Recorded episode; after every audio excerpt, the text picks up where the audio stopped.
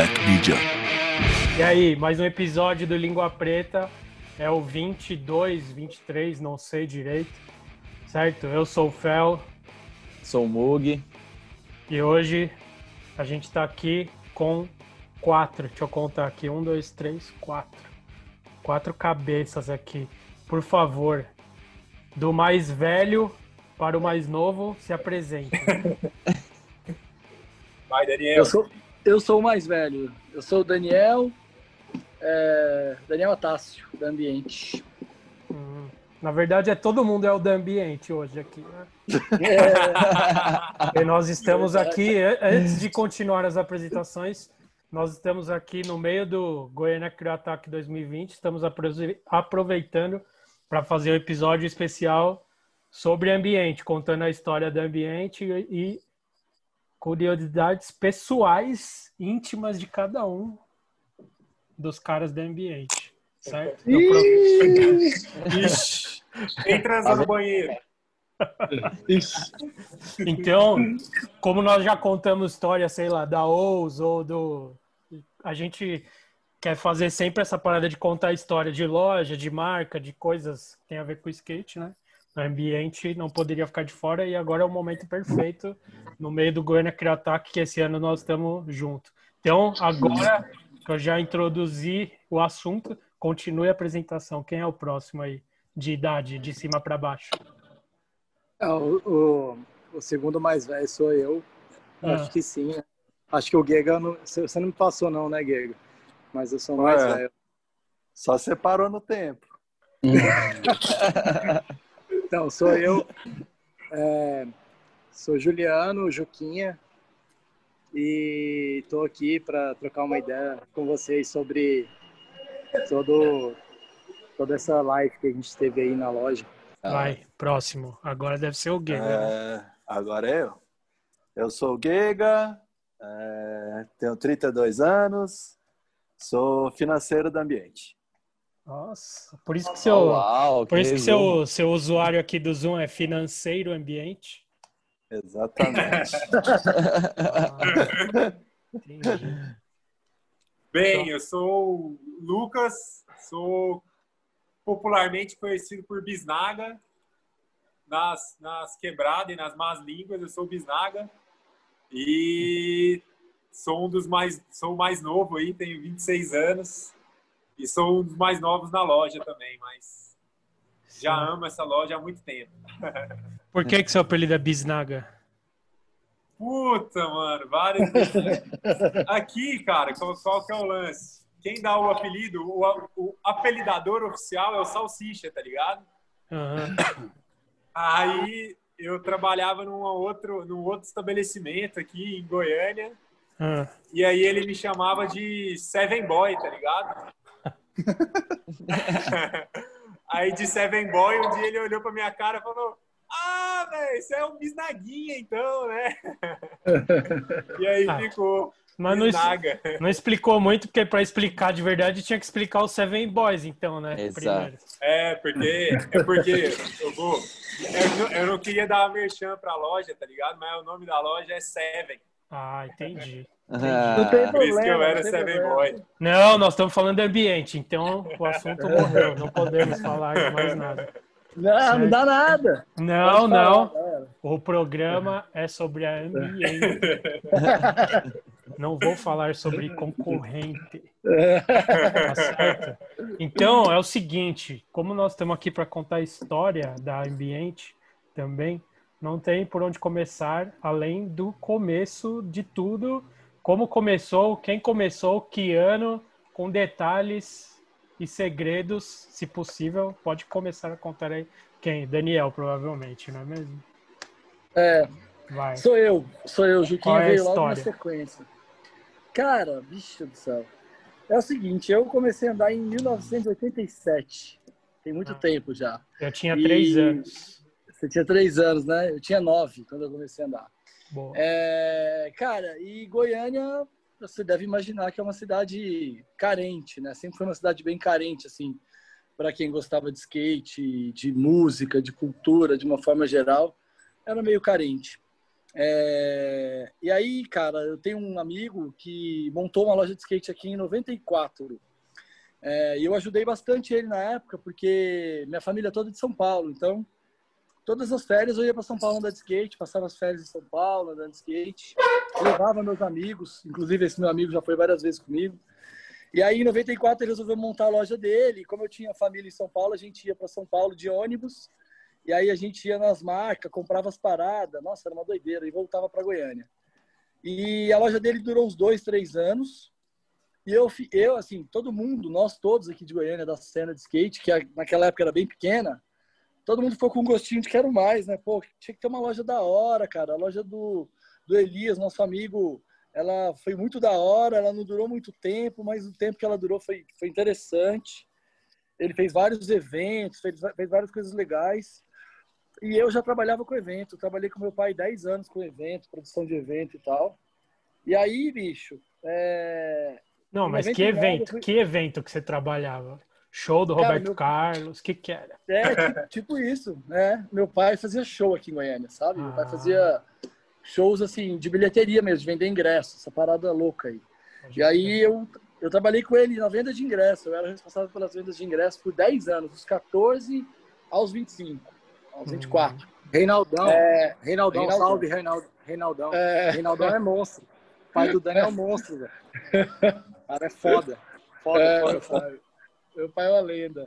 Aí eu ajudei muito meu pai ali, né, durante uns anos. Já tinha, andava sempre andando de skate. E aí, mas, pô, cara, na minha casa a coisa era muito instável. Meu pai trabalhava com show, então às vezes tinha dinheiro, às vezes não tinha. Era uma parada muito louca, assim. E aí lá em casa a gente sempre teve vontade de ter um comércio. Aí juntou tudo. A gente sempre quis ter um comércio. É, esse meu amigo que já teve uma loja me deu uma, uma visão do que ia ter uma loja. Eu andava de skate, conhecia todo o mercado, ia muito para São Paulo. E aí em 99 eu fui morar fora do país, voltei todo animado em montar a loja, cara. E aí em 2003 a gente conseguiu inaugurar, com muita dificuldade, mas a gente conseguiu inaugurar em 2003. Então, assim, a história começou lá atrás, assim, é uma história longa de querer ter uma loja, de ter uma necessidade de uma loja. Goiânia, Goiânia não tinha uma mini rampa. Tinha, na verdade, tinha uma mini rampa em Goiânia, num condomínio, que não era boa. E a gente tinha uma vontade de ter transição, porque não tinha aqui, nenhuma, nada. Então a gente queria ter uma loja com uma mini rampa. E aí, então quer dizer, juntou uma série de fatores assim, né? O fator da minha família, que a gente queria ter um negócio, achando que uma loja teria estabilidade, por engano. É... Hum. que mais? Juntou, juntou minha experiência que eu andava de skate já quando a gente inaugurou a loja, eu já andava de skate há 16 anos, né? Então, assim, eu tinha uma experiência, conhecia tudo, as marcas, tudo, conhecia todo mundo e tal. É... Então juntou várias coisas que fizeram com que a gente tivesse essa essa possibilidade mesmo de montar uma loja, né, cara? Da hora, 17 anos já então. 17 anos agora. É. Caralho. Loucura. E aí, o é. Juca, desde quando?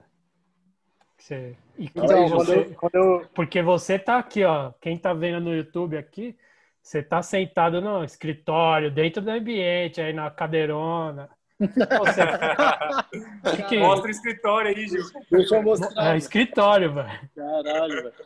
Olha o escritório. Cadê? escritório bom. Aí, ó. Os, os corrimão, os corrimão, os corrimão da pista e as almofadas que eu catei, mano. É, porque o, é porque o pai é monstro, né, mano? O pai já fez o kit aqui pra ficar uma hora sentado, né, velho? Uhum. Não, mas vai. Então, quando quando aí... você começou a participar, e o que, que você é de ambiente? Qual o seu cargo?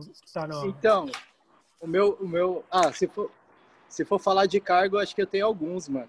Vou falar primeiro que, que eu, eu me sinto, tipo, acolhido pela loja de uma forma familiar mesmo, né? Desde o começo. Eu vim para a loja, é, o meu cargo hoje em dia, tipo, eu eu assumi todo o e-commerce da loja, né? E hoje em dia tem o coworking lá dentro, que é onde a gente aluga espaços de mesa de escritório para a galera conseguir compartilhar com a gente ali o nosso clima de trabalho. Então, eu divido essas funções hoje em dia. E o começo da loja para mim, quando eu, quando, eu, quando eu conheci o ambiente, foi a loja que tinha dois meses. Eu vim para Goiânia no comecinho de 2005. Foi 2005, Dani? Foi por aí, 2004, Juquinho. Não, 2004. Do comecinho de 2004, em janeiro. E aí eu já tinha parado de estudar para só andar de skate, né? E aí quando eu mudei para Goiânia, meu pai, eu lembro que meu pai, tipo assim, já era bem puto comigo por conta do largar o colégio e tal. Eu já tava com 18 para 19 anos sem completar o ensino fundamental. E aí mudei para Goiânia e falei, ah, vou terminar o terceiro ano, né, pai? Não conheço ninguém aqui, vou estudar, né? Aí eu não queria nem a pau estudar. Coitado. Cara. Fazendo nada, vou estudar. Aí foi, foi tentar vaga num colégio que eu estudei quando eu era criança, que eu nasci em Goiânia, né? Aí eu falei, ah, vamos tentar achar vaga nesse colégio. Aí cheguei no colégio não tinha vaga, porque a gente já estava no final de janeiro, né? Aí eu falei, ah, beleza. Meu pai, nossa, ainda bem que não tinha vaga, porque olha ali o que, que tem na frente. Aí tinha uma mini rampa, velho. E aí eu falei, nossa, vamos lá. Aí eu fui lá, entrei e conheci a loja, velho. Foi desse jeito que eu conheci a loja. E aí, como o Dani falou que não tinha uma cena de transição em Goiânia, eu comecei a andar ali durante esses tempos, todos os dias, no comecinho da loja. E, e a galera pirou no rolê, porque, tipo, eles não tinham costume de ver um cara andando bem de transição, né? E eu morava no bairro do Otávio Neto ali e tal, eu cresci vendo ele andar, tive uma base de transição muito boa. E quando eu cheguei, tipo, a mini rampa da loja, tipo, virou meu quintal rapidão e, e tipo assim, foi muito rápido o Daniel já, tipo, virar meu amigo e querer começar a me ajudar e tal, para dar um rolê de skate. Eu já vim com uma carga de skate, né? De São uhum. José para cá. Da hora. E os outros aí, Gega? É que eu conte como é que eu vim parar aqui? Você é de Cubatão, se eu não me engano, é isso? Isso. Eu sou de Cubatão e eh, tem seis anos que eu tô morando em Goiânia. É... Um pouco antes, assim, eu já... Na, na verdade, eu vim para Goiânia a primeira vez em 2008, por um evento da, da Ambiente, assim, que eu curtia pra caramba de ver ver nos sites, né? Tipo, 100%, Kicks, tal, saiu os resultados lá. Eu vi as pistas, a galera, o Iago Carrasco, o Matheus falar para mim assim: nossa, muito foda, tipo tampa o bagulho, mano. Você tem que colar. E um dia eu fui. Aí, tal, mas foi uma experiência, eu não conhecia a galera e tal, não foi uma experiência tão, tão positiva assim. Aí, passou uns anos, acho que foi em 2013 o Akira foi convidado pra, pela Volcom para fazer um, um evento aqui, uma, uma apresentação no, no evento da, da loja, que era até na época os The Vast Rock Sessions, que era tipo um final de semana que tinha shows e skate, tal, nossa pistona lá montada. Puta, eu colei e aí conheci os caras e os loucos me abraçaram eu comecei a ficar, ficava um tempo em Cubatão, dois, três meses, vinha para cá, ficava um mês jogado com o Juliano aí, bebendo todo dia, sem andar de skate. é, aí arruma... E aí nisso eu fui para Europa, fiquei uma temporada lá e pensei, puta, mano, vou ficar aqui. Aí eu falei, não, mano, aqui eu não sou daqui, não vai ser da hora ficar aqui, tá ligado? Vou ser imigrante, mano. É. E eu, eu tava já, tipo, com 26 anos, assim, tava só no corre de andar de skate. Aí, tipo, o meu principal patrocinador na época, que era a América, tinha acabado a, a distribuição. E eu tava na roubada, fodida, assim, sabe? Dependendo da minha mãe para tudo, assim, a coitada se matando de trabalhar. E aí eu mandei uma mensagem, acho, no Facebook pro Daniel, pedi um emprego para ele. É. Aí, na época, eles estavam abrindo a, a base, que era antes de ser a, a, base, não, era ambiente centro. Antes de ser a, a, pista, era uma loja no centro. Aí ele falou: cola aí, Giga, cola aí que a gente dá um jeito. E aí foi daquele modelo, né? Colocou. Você achou que ia chegar já, tipo, trabalhar de boa, né? Tudo certinho. Você acha? Fizemos o piso, pintamos a loja, é, carregava obstáculo, fazia. Nossa, eu fiz tudo, assim, ó, até até chegar o momento de eu, de eu virar o financeiro da empresa, assim. Demorou um pouco, mas... Um pouco não, foi rápido, assim, uns três, quatro meses. Mas foi, foi uma experiência da hora, assim. Passei em todos os, o, os pontos da empresa até entrar na parte de gestão mesmo. Caralho. Acho que é um resumo, tá ligado? Porque a história, se eu for ficar falando, vai ser um podcast só eu contando a história. Não, do foi, meu tá trabalho. Tá bom. Resumo foi bom já, tá? Aí hoje você é do financeiro, aí você é. ganhou tanta confiança que você cuida do dinheiro hoje, cara. Pensa. Exato. Tipo assim. É, cuida das contas, né, Giga? Das contas. Tipo assim, na, na, na carteira de trabalho tá como administrativo, mas foi como o Juca falou a gente não tem um, um cargo na qual você só vai fazer isso, saca? Tipo assim, o que tiver que fazer, a gente faz. Tipo, sim, sim. a gente quer o, o, bem da, da empresa. Se tiver que ficar no caixa, vender, tipo, minha profissão propriamente dita, onde eu tenho que dar o foco é para gestão financeira e, e, gestão de pessoas da empresa. Agora, a gente, mas a gente faz tudo. Tem trabalhar, com, trabalhar, com, trabalhar com o Dani é uma surpresa nova todo dia, mano. Ah, Ele tem uma surpresinha nova para nós. É, é, é, basicamente igual você vê, a gente, igual eu via os eventos, né? Os caras, puta, muito foda. Aí você pensa que é maior equipe, não, os caras que trabalham na loja, tá ligado? tipo. É igual, tipo, na, igual, na, igual na Black Media, que, tipo, tirando os videomakers que a gente sempre colab que colaboram com a gente, os amigos tal, que filmam bagulho tal, é eu e o Mug que toca o dia a dia ali. E aí a galera vem, manda currículo, a gente fala, mano. Não tem, tem nem, né? tipo, tá ligado, velho? Como, né? Calma, cara, porque, mas isso é um bom sinal, não é mesmo? Opa! Sinal que, se você vê três pessoas realizando um evento gigante, é sinal que o bagulho tá. E você tem a impressão que aquilo lá é o profissional pra caralho, não sei o quê, é porque as pessoas sabem fazer e fazem direito, cara. Não é mesmo? O Daniel sempre fica doente, velho. Depois do evento. Fica doente? Evento, Qual? Ou depois ele sempre evento. fica doente, velho. Ele se mata velho, de trabalhar nessas rampas aí. É descarrega, monta rampa, faz não sei o quê, Nossa. faz o caralho. Mano, é foda. Eu nunca, eu acho que eu nunca consegui andar direito de skate numa pista que a gente montou, cara. Porque é tanto esforço para montar que quando, tá, quando acaba de montar, eu tô destruído, acabado. Demora uma semana para me recuperar. Foda. Sim. É, mas é normal isso aí. E o Bisnaga, chegou quando? Então, é... vou, do, vou do começo também. Eu sou daqui de Goiânia e eu comecei a andar. É, na verdade, eu me mudei para o interior aqui da, do estado, fui morar numa cidade chamada Goianésia. E lá, Nossa, cara. Mas que, cheguei... que, que originalidade, né? A Goiânia, Goiá... é... Goianésia, Goiás.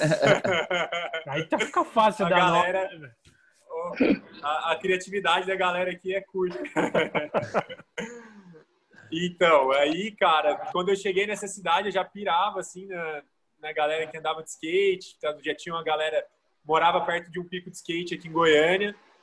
Aí, quando eu mudei para lá, muita gente andava, cara. E eu escolhi um skate, assim, enchi o saco do meu pai, aquele moleque, né? E barulhei meu pai para ele me descolar um skate. E aí, cara, comecei a andar e um dia, tipo, já alguns anos depois, um camarada meu que, que, que morava aqui em Goiânia falou, pô, tal, eu colo muito no ambiente, ambiente é foda, tal, e eu não, não conhecia, tal, não, não, não tinha chegado a conhecer a loja. Aí, uns anos depois, inclusive, foi no dia do, eu, a primeira vez que eu fui na loja foi num dia do evento mais histórico, assim, mais cabuloso, foi o Circus. Até quem, quem não conhece, quem não pode procurar no YouTube aí, vai ver o, sobre o ambiente Circus, cara, que foi uma, a maior loucura que eu acho que já foi feita nessa loja. E aí, cara, eu fui, tipo, meu primeiro contato foi esse. E aí, desde então, eu comecei a andar de skate na loja, comecei a andar ali na mini rampa, comecei a conhecer uma galera e tal. E até o dia que, de, de, de tanto eu ficar lá, os caras falaram: pô, já que você tá aqui o dia inteiro, mano, bora, bora trabalhar, bora arrumar um serviço pra você, tá ligado? Aí, desde então, eu venho só aprendendo muita coisa, cara. Igual os caras disseram aqui, da, no ambiente eu já fui marceneiro, pintor, pedreiro. É, e hoje, aí hoje eu tenho a oportunidade, aí, o Daniel me deu a oportunidade de eu gerenciar a loja aqui, a base. E também dou uns pitacos aí, dou umas ajudas na comunicação tal. Faço as lives. Então, essa parte da comunicação aí, eu tô, tenho tentado ajudar aí a galera. Da hora, mano. É, da hora. Caralho, e, e aí, tipo, começou. Vocês são muito conhecidos aí porque. Por causa dos eventos, né? Que nem você falou de, dos circos aí e tal. Qual, qual que foi o primeiro bagulho que extrapolou, assim, de ser uma loja?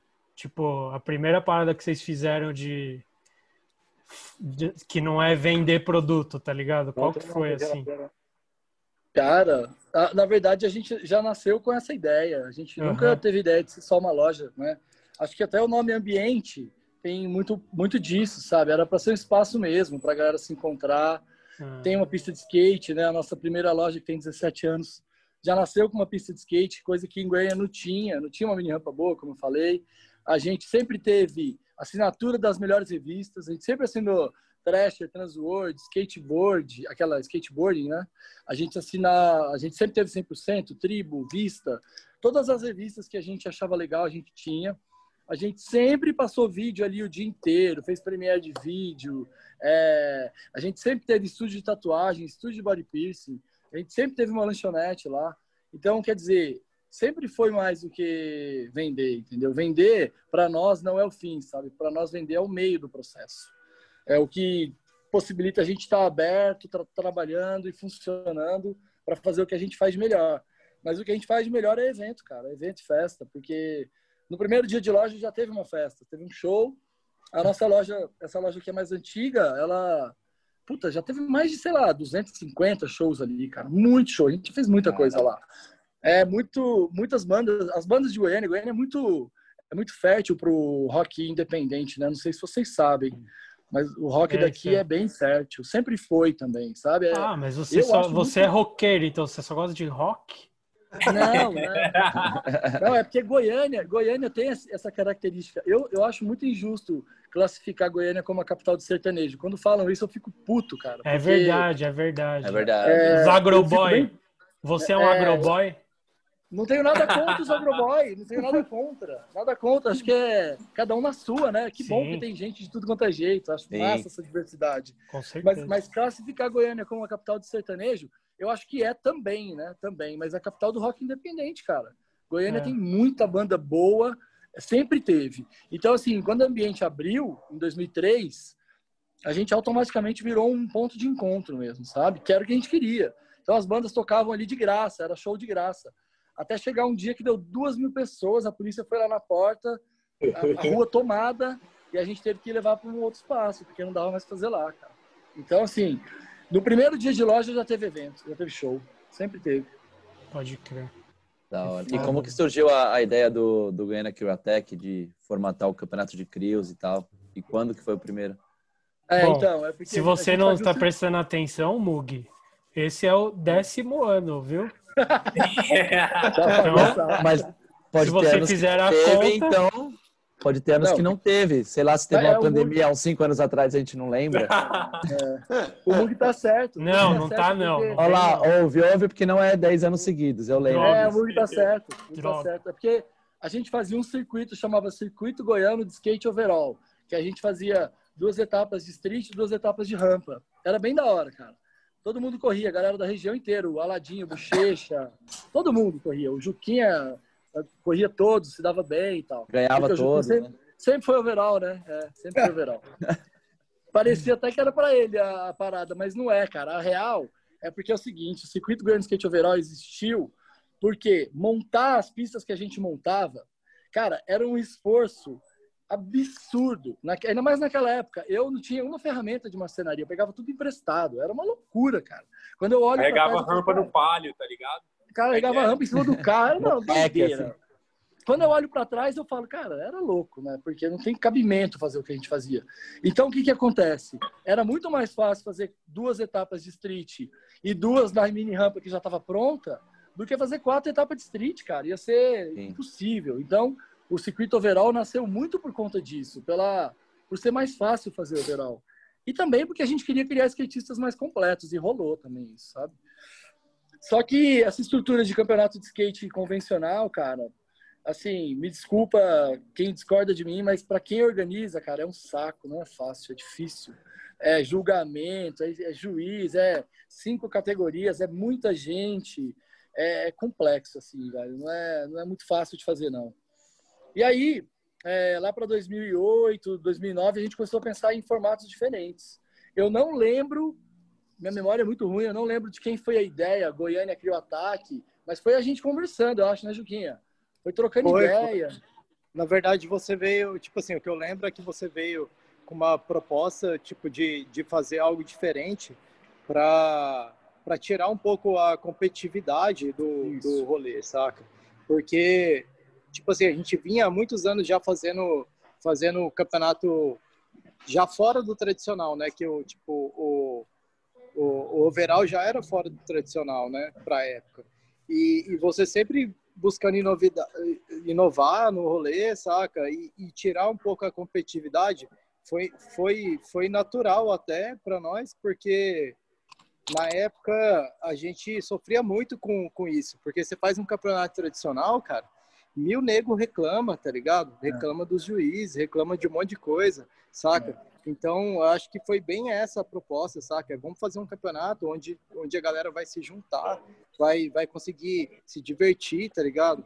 Não vai virar uma, uma, uma competição de um contra o outro, saca? Vai, a é. galera vai vir, vai vir reunida, vai vir...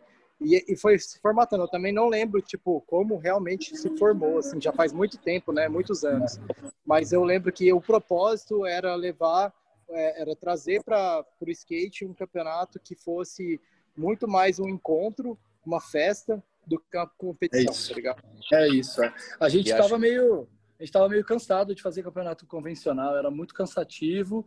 350 inscritos, cinco categorias, todo mundo reclamando de juiz, cara.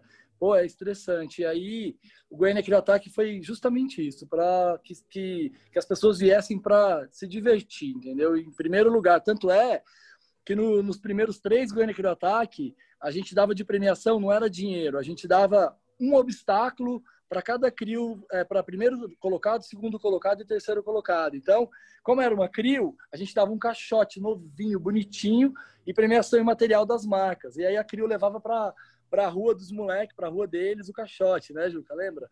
Caixote, é, trilho, rampa. Até uhum. que chegou um ponto que a galera de Brasília vinha e aí se dava bem e não levava essas paradas. Aí a gente falou, ah, vamos parar de dar obstáculo e vamos dar dinheiro. E aí mudamos, né, esse esquema. Mas começou em 2009, Mug. 2009, 2010 não teve. Aí de 2011 para frente todo ano teve. Foi isso. Porra, acho que desde, eu, acho eu que desde 2009. Que... Fala, fala aí, Mug. Acho que desde 2009 vocês estão cumprindo a, a ideia principal, que era não ser um campeonato competitivo e tal, porque Exato. É. as duas vezes que eu colei, todo mundo que cola e volta para São Paulo ou encontra e fala sobre o campeonato, fala do clima, da festa, Nossa, da diversão. Não, não, isso daí, velho, eu não é aguento é mais ouvir. Só que você, que Felipe Felminose, nunca foi. É. Você tem que vivenciar, porque realmente, acho que esse é um dos poucos campeonatos que você chega lá e, tipo, até pra gente que tá lá filmando, fotografando e tal, é um clima mais descontraído, tipo, não importa tanto a melhor manobra, mais cabreira tal, é importante pegar todo o clima que é isso que é o campeonato. Não, mesmo. não, eu não concordo. Eu quero saber quem é o melhor. eu gosto de saber quem é o melhor que foi lá.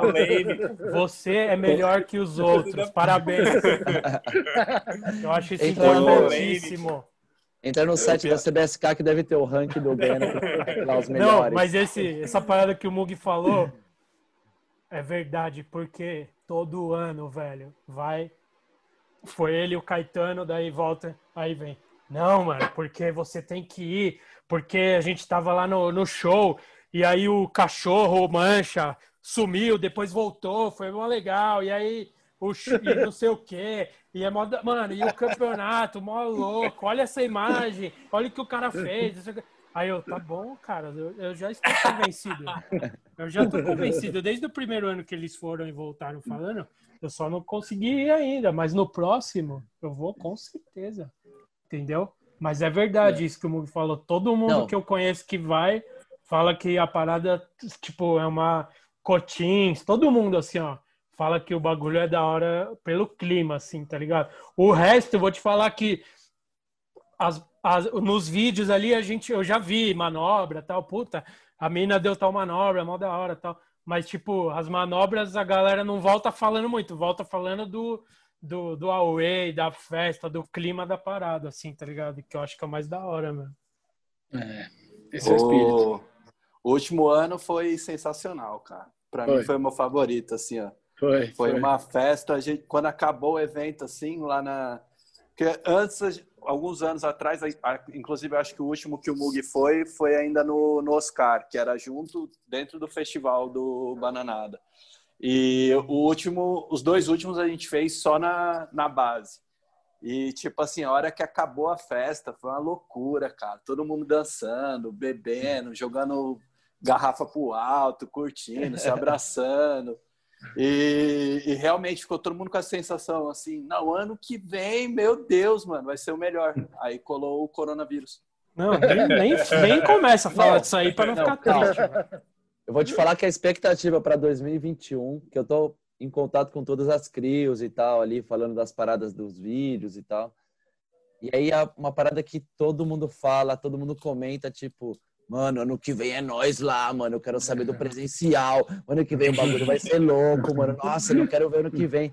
Quem não foi, quem já foi, todo mundo tá, tipo, mega ansioso pra, pra edição presencial do ano que vem, assim. Então segura aí, prepara a casa que o bagulho vai ser louco. Mas, ô, Gega, explica aí qual o, em anos sem pandemia, qual que é o, o formato do CrioAttack? Como que funciona? É, tipo, um obstáculo, todo mundo anda? Como que funciona lá, tipo, a parada? É, é dividido em cinco obstáculos, né? Uhum. Você pode montar um, uma crew de três a cinco integrantes e são cinco obstáculos. Aí tem, querendo, no último ano teve o Quarter, é, teve a Caraia, que é uma 45, que a gente chama lá, né? Aqui em Goiânia a gente chama Caraia. Aí teve a Picnic Table, teve a, a, rampa com os trilhos do, dos lados, assim, com uma escada. Eu não sei como chama esse obstáculo. Você sabe, Dani? Esse é o ah, Nelson eu... Ned. É o Nelson Ned.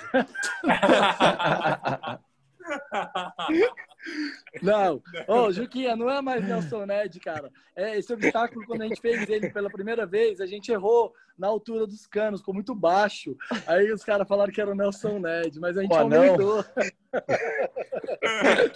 Não. não, mas é uma, é uma não sei, é, é tipo um bump to bar, só que sem o bar, porque tem o bump, tem uma plataforma, a escadinha e os canos laterais, sabe? Tipo isso. Entendi. Mas pegou, pegou apelido. Pegou apelido. Pegou, pegou, pegou. E, e aí tem o obstáculo final que, gera, que geralmente é o, o Ruba, Corrimão e tal. Essa foi tipo o big section ali do, do Street League. Do City League. É, aí, e é tipo assim, o que é interessante do, do evento é que você anda no obstáculo, você soma ponto.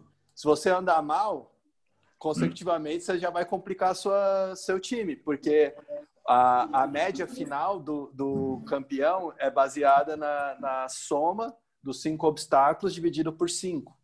Então, tem que cada, todo mundo cada, se puxar ali. Cada crew põe um skatista para andar em cada obstáculo. Não é todo mundo que anda em tudo, é isso, né? Exato. Põe um skatista. Se a crew for de três, aí ela pode repetir, do, o, o, cara repete, né? Duas vezes. Sim. É, mas se não, é isso. Mas eu, eu acho mais legal quando cola crio com cinco, cada um anda uhum. numa parada uhum. e tal, dá mais, mais diversão, você vai torcendo pro seu companheiro, e tem uns amigos que estão em outra crio, você vai torcendo também. E toma cachaça e festa depois, vai no outro dia todo mundo de ressaca. Eu, eu, é, você, você gosta Esse é o clima beber, do Goiânia Criatec. É. Eu? Ah, Goiânia, Goiânia faz muito calor. Ah, ah é? Entendi. Aí Não, eu, eu...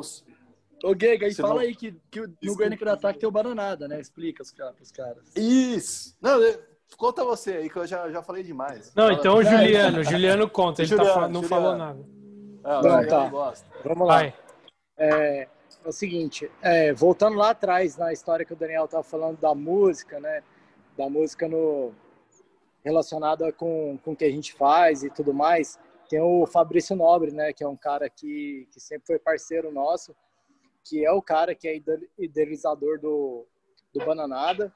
E, e, e, fora do Bananada, cara, a gente já fez diversos eventos com ele, igual que o Gega citou também, do, dos Devassos Rock Sessions e dos shows na loja também. No começo da loja lá, a gente vendia CD, cara.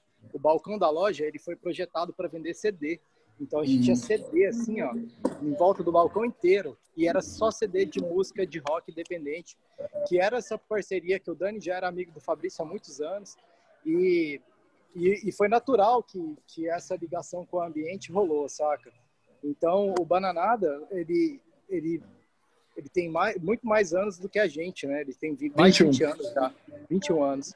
Então foi natural a gente começar a, ser inserido tanto no, no, esquema de música quanto no esquema do Bananada. E aí, quando, quando a gente começou a, a, a unir essas duas coisas, ficou um lance muito foda, saca? Tipo assim, a gente fazia o evento dentro do Bananada, a gente levava os obstáculos para lá.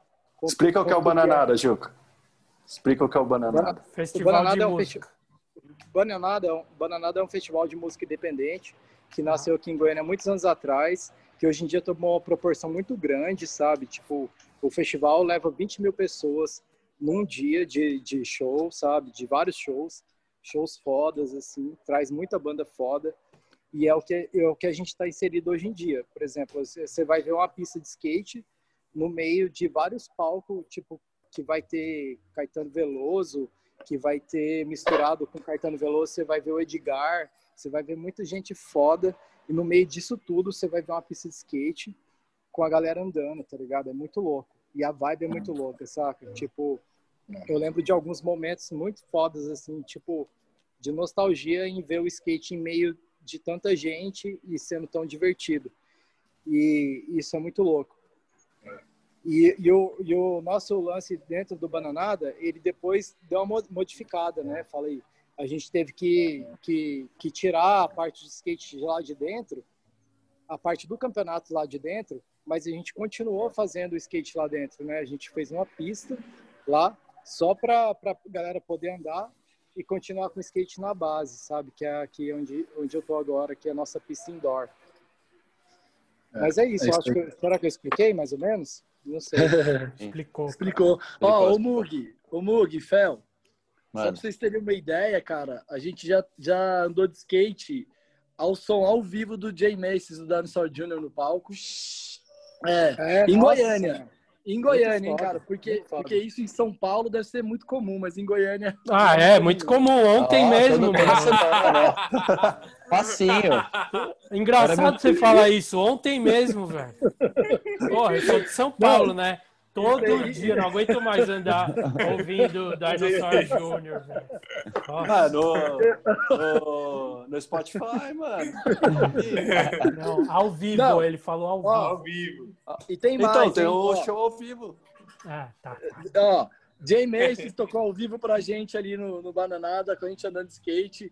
Lee Ranaldo do Sonic Youth, Mudhoney, Max, um monte de banda foda, cara. Gringa, assim. Sem falar das brasileiras, que a gente é fã, né, cara?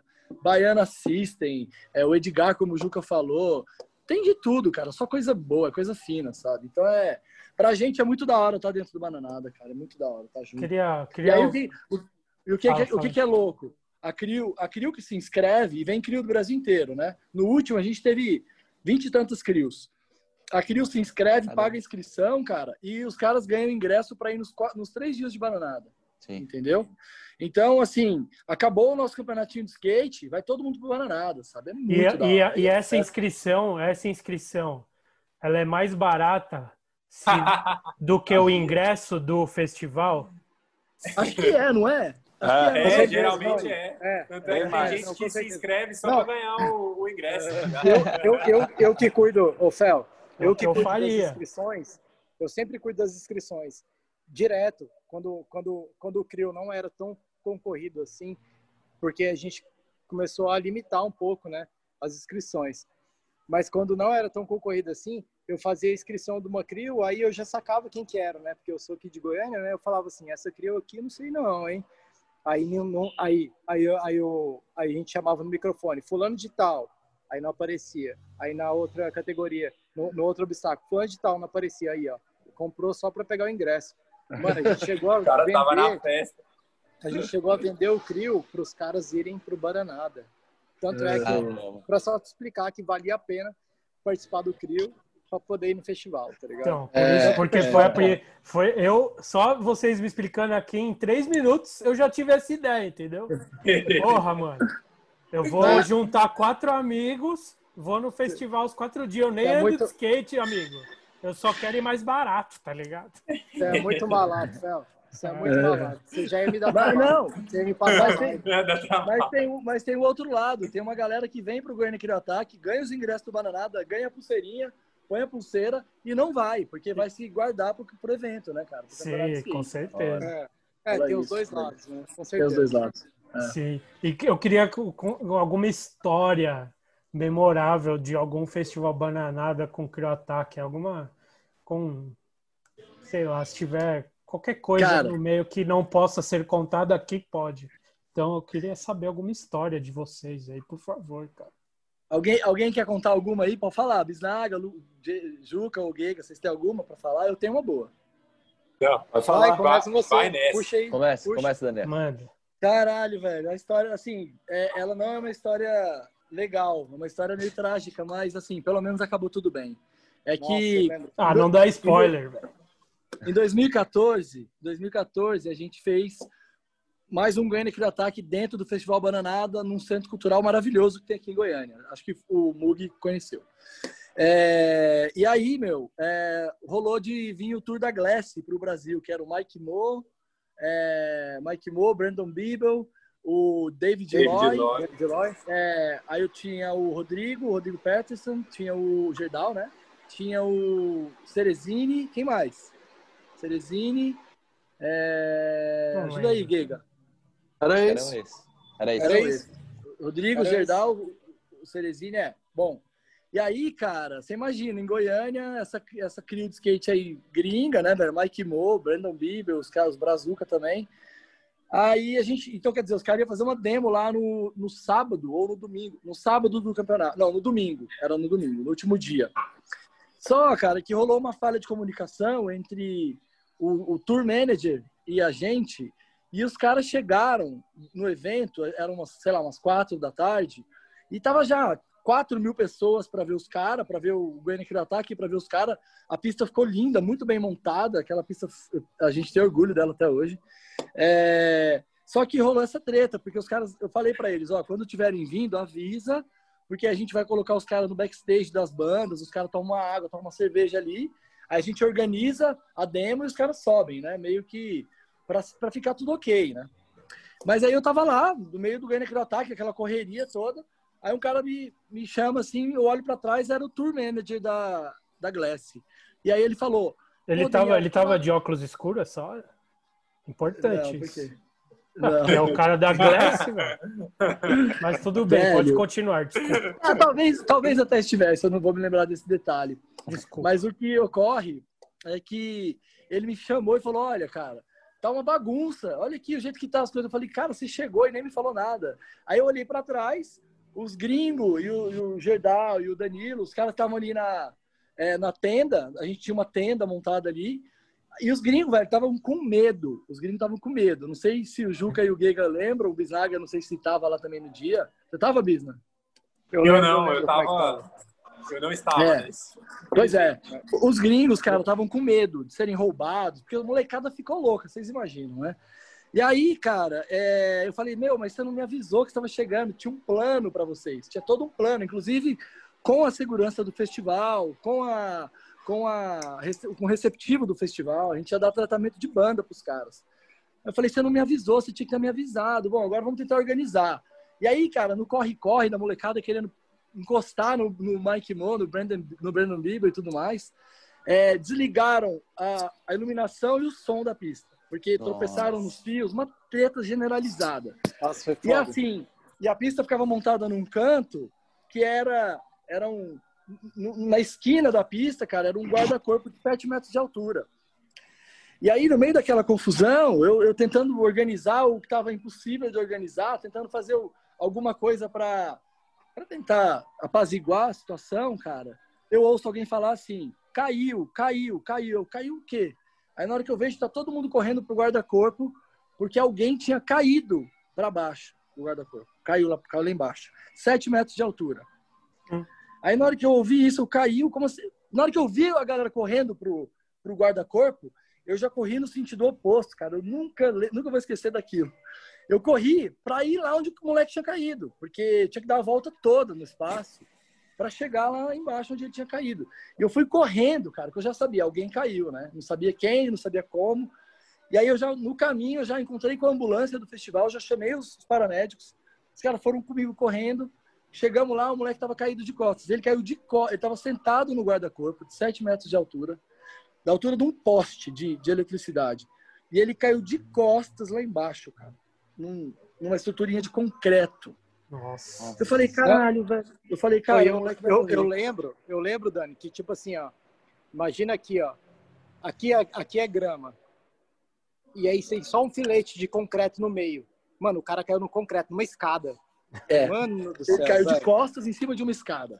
E na hora uma que eu vi a cena dele. de concreto, assim. Na hora que eu vi a cena dele caído de costas em cima da escada, eu falei, cara, meu Deus do céu, por favor, não não morra e não tenha se machucado gravemente, cara. Eu só queria que ele não tivesse se machucado muito, mas era impossível não ter se machucado muito. Aí o paramédico foi, eu, eu fiquei de, meio de longe, porque aquela confusão, já tinha um cara tinha pulado lá de cima para ajudar, um conhecido nosso. E aí, cara, o moleque, Caralho. eu cheguei de perto e vi que ele tava conversando, ele tava falando, ele tava conseguindo falar, mas ele tava estático, né, assim, em choque. E o paramédico veio em mim e falou, ó, aparentemente ele tá bem, já fiz todos os é, é, os testes no pé, na mão, é, perna, parece que parece que tá tudo mais ou menos bem. Vamos levar ele para o hospital agora. Eu falei, demorou. Colocando a ambulância, o nome dele é Vinícius, nunca esqueça o nome dele. Aí eu chamei o amigo dele, tinha um amigo dele, falei, cara, você é amigo dele? Sou. Eu falei, ó, pega meu telefone, me dá o seu, a gente tem que estar em contato o tempo inteiro daqui para frente. Por quê? Porque ainda ia ter a demo dos gringos e ainda ia ter o NK Ataque nessa, nesse dia. Nossa. E depois o festival. E eu tinha que ficar ali. Eu falei, cara, você vai com o Vinícius e a gente vai ficar em contato o tempo inteiro. Eu tava morrendo de medo do Vinícius ter um problema sério, né, cara? Porque, porra, a queda foi alta. Aí o, o, amigo dele foi com ele na ambulância, eles foram pro hospital e eu ficava, cara, a cada 10 minutos eu ligava. E aí, tá tudo bem? Não, tá tudo bem, entrou na sala de emergência, agora tá fazendo exame, agora não sei o quê, papapá, papapá. Cara, eu fiquei em contato o tempo inteiro eu não conseguia pensar em outra coisa. O evento foi correndo, eu ali em contato. Aí, cara, lá para meia-noite, é, eu liguei mais uma vez e o amigo dele atendeu, ó, tá tudo bem, fizeram todos os exames, parece que ele só teve uma leve, uma leve fratura numa vértebra. Nada demais, ele vai se recuperar bem, logo logo ele tá, tá de boa, não vai ter nenhuma consequência. Cara, me deu um alívio, eu falei, puta que pariu, que coisa boa. Aí eu, aí o, o moleque falou, ó, agora fala com o pai dele, o pai dele quer falar com você. Aí eu, claro. Aí passou para mim. Aí o pai dele falou: Olha, você que é o organizador do evento? Eu falei: É, sou eu. Eu falei: Olha, eu queria pedir desculpa. Aconteceu um, assim, uma, uma confusão que, que acabou, acabou, acabou, ele acabou caindo lá de cima. Não sei como que ele caiu, eu não vi. Mas ainda bem que tá tudo bem com ele e tal. Aí o pai dele: Não, tá tudo bem, tá tudo certo. Obrigado por você ter dado essa assistência toda. Eu falei: Não, eu queria ter ido com ele pro hospital. Só não pude ir porque eu tava aqui nessa, nessa loucura. Mas que bom que tá tudo bem. Aí passou o telefone para o Vinícius. O menino estava internado, ele estava na maca, né? Ele estava com uma vértebra fraturada, é... mas assim, foi um milagre, cara. Ele podia ter se machucado mais. Aí passou para ele, ele estava com a voz meio, é... meio falha. Ele falou: Oi, Daniel, tudo bem? Eu falei: Fala, Vinícius, cara, que bom que você está bem. Cara, eu tô tão feliz que você está bem, velho. Eu tô tão aliviado, coisa boa e tal. Aí ele, pois é, cara, eu tô bem, eu tô bem e tal. Aí ele falou assim: é, traz o Mike Moca Paldi. Ele falou desse jeito. Aí eu. Eu achei que ele tava falando o nome de algum remédio. Falou, traz o Mike Moca. Falei, levar o quê? Tava lá no Bananada, né? Levar o quê? O Mike Moca, Paldi, pra, pra me visitar. Aí eu, demorou, velho. Vou, vou levar, vou levar. Aí eu chamei, chamei os caras, o Mike Mo, no dia seguinte, né?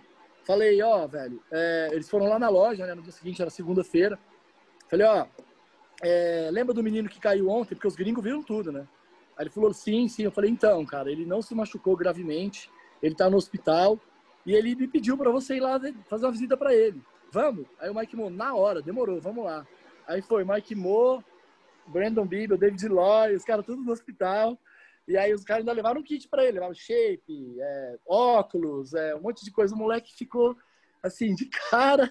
A mãe dele agradeceu pra caralho, cara. A gente foi lá, eles fizeram umas fotos, foi muito da hora. Mas, cara, essa é a história mais cabulosa que Caralho, que da hora. Mano. Foi bem da hora. Foi foi muito foda. E outro dia eu encontrei ele lá na base andando de skate. Falei, caralho, Vinícius, eu fico tão feliz de te ver andando de skate, cara. Eu achei que você nunca mais ia andar na sua vida, velho. Porque o, o tombo foi muito feio, cara. Muito feio. Muito feio. Caralho, que brisa, velho. Final feliz mesmo. Final feliz, cara.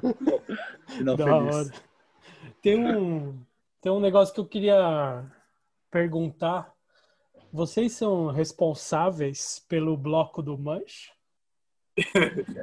Irresponsáveis. Os irresponsáveis. Irre- Irresponsáveis do bloco do Nós Manche. vamos, vamos falar sério aqui agora, certo? Porque eu estava no Instagram aí um tempo atrás e Lá deu um vem. bafafá, viu, pessoal?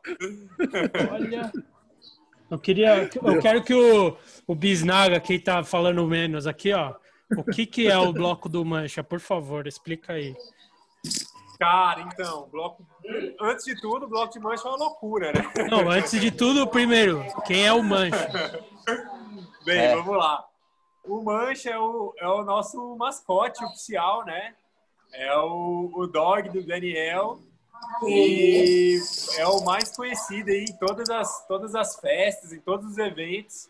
O- os caras, tipo, curte a balada mais que a gente, tá ligado? Então sempre, então somos sempre correndo no meio da galera, tudo. Então eles são os que, que mais curtem. E aí, cara, em 2018, é, em 2018, é, o Daniel veio com essa ideia. Que Goiânia, cara, além de da gente é, ter essa carência do lance dos não eventos de foi skate e tudo mais, Não foi, Daniel. Ele Oi? falou que não foi. Não, a ideia inicial foi do Rafa. Aí eu só abracei a ideia. só abraçou, né? Mas enfim, a, a- a- aqui em Goiânia não rola carnaval, né, cara? Nunca, nunca teve um carnaval tão expressivo. E aí rolou essa ideia do bloco, cara, e a gente saiu. A pri- primeira vez em 2018, foi um que a gente montou, montou o carro, o carro alegórico ali, né, que é a caminhonete do Daniel. E aí o carro de som, tal, com a carretinha. E saímos da, da, da ambiente, né, do, do Bueno, em direção a, a uma boate que tinha aqui em Goiânia, que era uma boate que a gente adorava, tá, de um super camarada nosso, Lucas Manga, chamava El Club. E aí, cara, é, essa, essa primeira edição deu mais ou menos duas mil pessoas, mas já foi uma loucura, tá ligado? Foi, foi muito da hora, assim, ver a galera jovem, assim, de, tipo, jovem, mas na, na, na real, geral, assim, que tava curtindo. É, a galera do skate, a ga- galera, tipo, acompanhando o carro andando de skate, a galera das várias, da, tipo, de várias, várias classes mesmo. É, na real, pelo, pelo que eu vi ali, tipo, daqui de longe era um bagulho que, assim, até vai uma galera ali que é por causa do skate, por causa do ambiente, Sim. mas é uma parada da cidade inteira ali, mano, que, tipo, tanto que você tá falando aí que começou, o primeiro foi em 2018, mano, eu achei que já tinha muito mais tempo o bagulho, velho. Não, o Tamanho primeiro- assim, ó. Ô, a primeira edição Deixa eu só dar uma ressalva, Bisa. No primeiro, no primeiro, tipo assim, nas nossas festinhas que a gente faz na loja, assim, com fraternização e tal, sempre já dá umas 50 pessoas, que é o pessoal da loja, mais agregado, né, mais, mais o estúdio, tem o estúdio de tatuagem, tem o restaurante, tem as paradas. Então, assim, o que a gente imaginou nessa ideia inicial do Rafa era basicamente isso, nossos brother, tipo, dá 500 pessoas. Aí no primeiro deu 2 mil, 2000. É. 2.500. A gente calcula mal, geralmente, a lotação dos eventos. tá ligado? sempre, sempre estoura. Mas aí, nesse primeiro rolou, foi muito da hora. E aí, vemos para 2019, né? E aí, 2019, cara, a gente falou, pô, o evento deu duas mil pessoas no primeiro, né? Foi legal. Agora tal. vai dar 2.100. Tá não, suave. não, a gente não, não, a gente nem, nem foi isso. A gente falou, não, vai dar, tipo, na nossa cabeça, assim, na minha cabeça, falou, não, vai dar umas 5 mil pessoas, né? Vai bombar, vai ser muito louco. Cara, como eu disse, a gente, é, a gente também erra mal os cálculos, assim. E, cara, deu 20 mil pessoas a segunda, edição. Caralho. É, na, ver- na verdade, Mentira. tipo assim, o que, que, que, que rolou que eu lembro? Que nessa transição a gente a gente tinha feito um evento, né, de diferente tipo do que a gente já fazia, né? E na época, tipo, a gente estava super contente com o resultado, né? E, e a gente resolveu fazer, tipo, de novo. E, cara, o negócio tomou, tomou uma proporção, deu uma viralizada, assim, cabulosa, saca? E a gente não, não, não se ligou muito, né? A gente esperava de 3 a 5 mil pessoas. 5 mil pessoas era o limite, né? Era o limite estourando, assim, estourando. O que a gente conseguiria suportar. Sim. Ali, sabe? E era uma época que tava, é. muito, tava muito na moda essa parada de bloquinho esses últimos anos aí.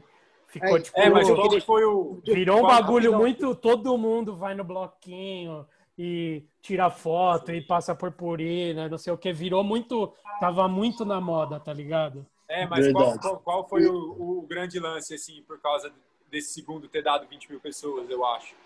Cara, foi o primeiro, a galera, tipo, geralmente tem a tradição de no carnaval a galera viajar, vai para os carnavais que são tradicionais aqui em Goiás, né, que rolam no interior e tal. E a galera meio que não, não sacava o que estava rolando, né, o que, que ia rolar. E aí, cara, quando rolou o primeiro, a galera que foi pirou muito, tá ligado? Achou muito da hora. E aí começou a falar um pro outro. E aí a gente na loja, né, depois, depois do primeiro, a galera chegava, pô, velho, não fui no bloco, mas ano que vem eu vou certeza. Eu vou chamar meus amigos, vai vir todo mundo, porque eu fiquei sabendo que foi o bloco mais louco e tudo mais. E aí, cara, eu acho que foi, foi meio por isso também. Um, um falou pro outro, falou pro outro e bombou. Tá Aumentou um zerinho a mais também é. de, de pessoas, não é então, muita coisa. Só isso. oh, mas, é, mas é o seguinte, tipo assim, ó, aqui em Goiânia, é, a, gente, a gente é carente de muita coisa, saca? Assim como, como, como o ambiente fez com skate e tudo mais, agora tá fora do skate, né? A gente tá falando uma parada tá totalmente fora do skate e é carente para mim do mesmo, da mesma forma, porque o que justifica essas 20 mil pessoas é, é, justamente essa carência de uma cidade que não é litorânea, que é no meio do país, que as coisas demoram mais a chegar, tá ligado? A informação demora mais a chegar. Tipo, a gente, a gente sente isso na pele aqui, morando aqui, saca? Que as coisas realmente demoram a chegar aqui. Cara, o, o, o, nosso carnaval, ele meio que, que supriu uma, uma carência da cidade. Foi isso que fez dar 20 mil pessoas num carnaval de skatista, que não sabia porra nenhuma de carnaval. Porque não tinha ninguém fazendo aqui, tá ligado? Sim, é, eu, eu, justamente eu, a carência, tá ligado? Eu nunca fui no bloco de rua, nunca tinha ido. O primeiro foi o bloco Nem eu, o meu também foi o primeiro. Mas então, o, o, é, tem, tem.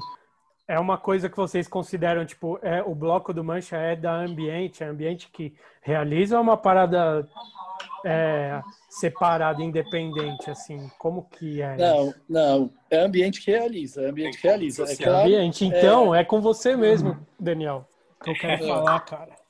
Porque no Instagram, no passado, as pessoas estavam putas da vida. Eu não ouvi o som. Eu não consegui ouvir nada. Eu tava lá atrás e não deu para ouvir uma música. Que mal, que mal feito, que organização de bosta. O que aconteceu? Aconteceu que a pessoa tava 15 mil pessoas para trás a mais, né? Exato. né? Mas olha, Fel, só para você ter uma ideia, ah. o primeiro bloco do Manche em 2018 foi uma ideia do Rafa, que é o nosso tatuador lá da loja. Ele deu essa ideia, eu falei, demorou, vamos. Aí os pessoal do El Club topou ajudar, eles ajudaram com a parte burocrática de liberação na prefeitura. Cara, o que a gente fez foi muito simples. A gente pegou uma caminhonete, colocou uma caixa térmica da Heineken em cima da caminhonete com, sei lá, é, 500 cervejas, eu acho, 500 latas de cerveja. A gente vem, a gente, a, a caminhonete tem um engate e aí tem uma carretinha reta que a gente carrega obstáculo de skate para os nossos eventos. A gente montou nessa carretinha uma estrutura de som que é um som que é nossa, a gente tem um somzinho pequenininho, duas caixas JBL, uma caixinha não é JBL da JBL. Não, caixa JBL mesmo. É. Caixa JBL profissional, mas são duas. Mas são duas, são só duas. A gente montou esse sonzinho e falamos, vamos levar 500 pessoas para a rua, entendeu? E aí, assim, o, os jornais locais vieram falar com a gente, cara, o que, que, é isso? O que está acontecendo? A gente fechou, a gente andou 5 quilômetros por Goiânia nesse primeiro, levando de duas a três mil pessoas no trajeto. E quando chegou na porta da balada, Cara, tinha umas 5 mil pessoas. A rua estava completamente tomada, entendeu? Agora, é, quando a gente foi para 2019, a gente já colocamos, em vez de duas caixas, colocamos oito caixas, dois sub, a gente aumentou tudo. Gerador maior. O gerador que a gente usou no primeiro era nosso também. Aí a gente alugou gerador, a gente fez todo o corre para 3, 4, 5 mil pessoas. Aí deu 20 mil, cara, era impossível. Nem o trio elétrico da Ivete ia falar para essa galera. eu, acho, eu acho muito foda, sabe por quê? Porque vocês pegaram uma galera que não entende como que é o, o, o skate, eu vou dizer. Porque a galera falando lá, olha, mal organizado, não ouvi a música. O cara não tem noção do tamanho que é a organização, o carro que tava indo. Tipo, é uma galera que não tá acostumada com isso. Tipo, é um bloco de carnaval. Eu quero. É, é, é, eu vejo lá na, na Band, lá no Band Folia. Tá o cara acha que é aquilo lá, velho. E aí, eu, eu, mano, é porque os tipo caras assim, acham que vai comprar um, é. um abadazinho, tá ligado? Não. Vai chegar no cercadinho e ficar lá, é, bonitão, não é tá assim. ligado? Eu preciso. Teve, tomando eu... brejinha gelada. Sim. Eu lembro que eu fiquei um dia lá, eu fiquei lendo só vocês, mano, respondendo comentário, velho. Porque, tipo, a galera não entende o tamanho da parada e o bagulho é de graça e ainda quer reclamar pra caralho, tá ligado? É de graça. E, e tipo assim, mano, não é. Tipo, você que tá errado de você não é não tava na conta do, do evento, entendeu? Você... Mas eu achei foda. E aí, qual, qual foi o, o saldo final desse bloco do Mancha 2019? Além do Cara, tempo que vocês ficaram na rede social respondendo comentário. É, Limpando a, gente, a rua, né? É, a gente limpou a rua, a gente limpou tudo. A gente não deixou uma lata para trás, cara. A gente tinha um pelotão do lixo todo mundo voluntário, ninguém ganhou nada, nós não ganhamos nada, só para fazer o negócio. É, 2019, quando, quando a gente estava descendo, eu até chamei um camarada para dirigir o carro. Meu carro é velho, é um carro antigo, né? Aí quando, quando eu vi que estava meio tumultuado, eu falei, não, deixa que eu dirijo, porque tudo que não podia acontecer era o carro estragar ainda, né? Então eu fui dirigindo o carro. Cara, quando a gente andou 6 quilômetros em 2019, no meio da descida eu falava, cara, não quero fazer isso mais não, cara. não quero mais, não tem graça. É perigoso, alguém pode ser atropelado, alguém pode morrer, sabe? Ó, Fel, a gente andou seis quilômetros da loja até a Praça Cívica, a principal praça de Goiânia, uma praça no centro. Cara, quando a gente chegou na praça, tinha gente lá em cima ainda, cara. Nossa. Entendeu? Então era, era, um, era um cometa, assim, ó, como se fosse um cometa, que o, o rabo do cometa tinha 5 quilômetros, cara, de gente andando. Mano, 20 As pessoas andando. Pessoas, é, e, a, a galera. É a galera virou a galera... Walking Dead, mano. Walking é, a galera Dead. falava assim. Porque não tinha som, não tinha nada. E a galera, é. tipo ali, sem som, tá? Procissão, né? Parecia procissão, então. As pessoas falaram depois, cara, parecia uma procissão, as pessoas andando na rua. Mas é a carência que eu falei, mano. Essa é a é. carência. Demanda reprimida. Total, mano. É a demanda reprimida total. Esse ano, sem pandemia, quer dizer, o carnaval foi antes, né? A gente, a gente fez o carnaval. Teve o bloco de, do Mancha? Como teve, foi? A gente, fez, a gente fez um jeito diferente. A gente fechou a rua, a gente é, ficou é, parado. Mesmo. Ficou parado, porque, ah. cara, o que, que acontece em Goiânia? Tem dois problemas que eu, eu pelo menos, eu, eu ficou claro para mim esses dois problemas. Primeiro, uma, uma, grande parcela do público não está não tá preparada para festa de rua. A galera vem e traz um carro de som paralelo, por exemplo, entendeu? Traz um carro com som, o som dos caras é maior que o nosso. E, e, e, não vem um carro desse, vem cinco, seis carros desses.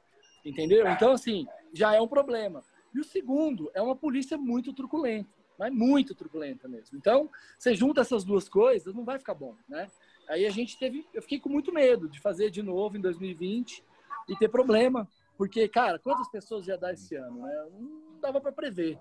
Aí a gente, a gente tomou algumas atitudes. A gente, a gente encabeçou a montagem de uma liga goiana de blocos de carnaval. Então agora a gente também é carnavalesco, entendeu? Vou mostrar, vou, vou, vou mostrar a comenda, hein, mano? Vou mostrar o diploma. a gente tem um diploma, é verdade. É verdade, da, da Câmara Municipal. Então a gente montou uma liga de blocos para quê? Para que nesse carnaval tivessem mais blocos de rua e teve.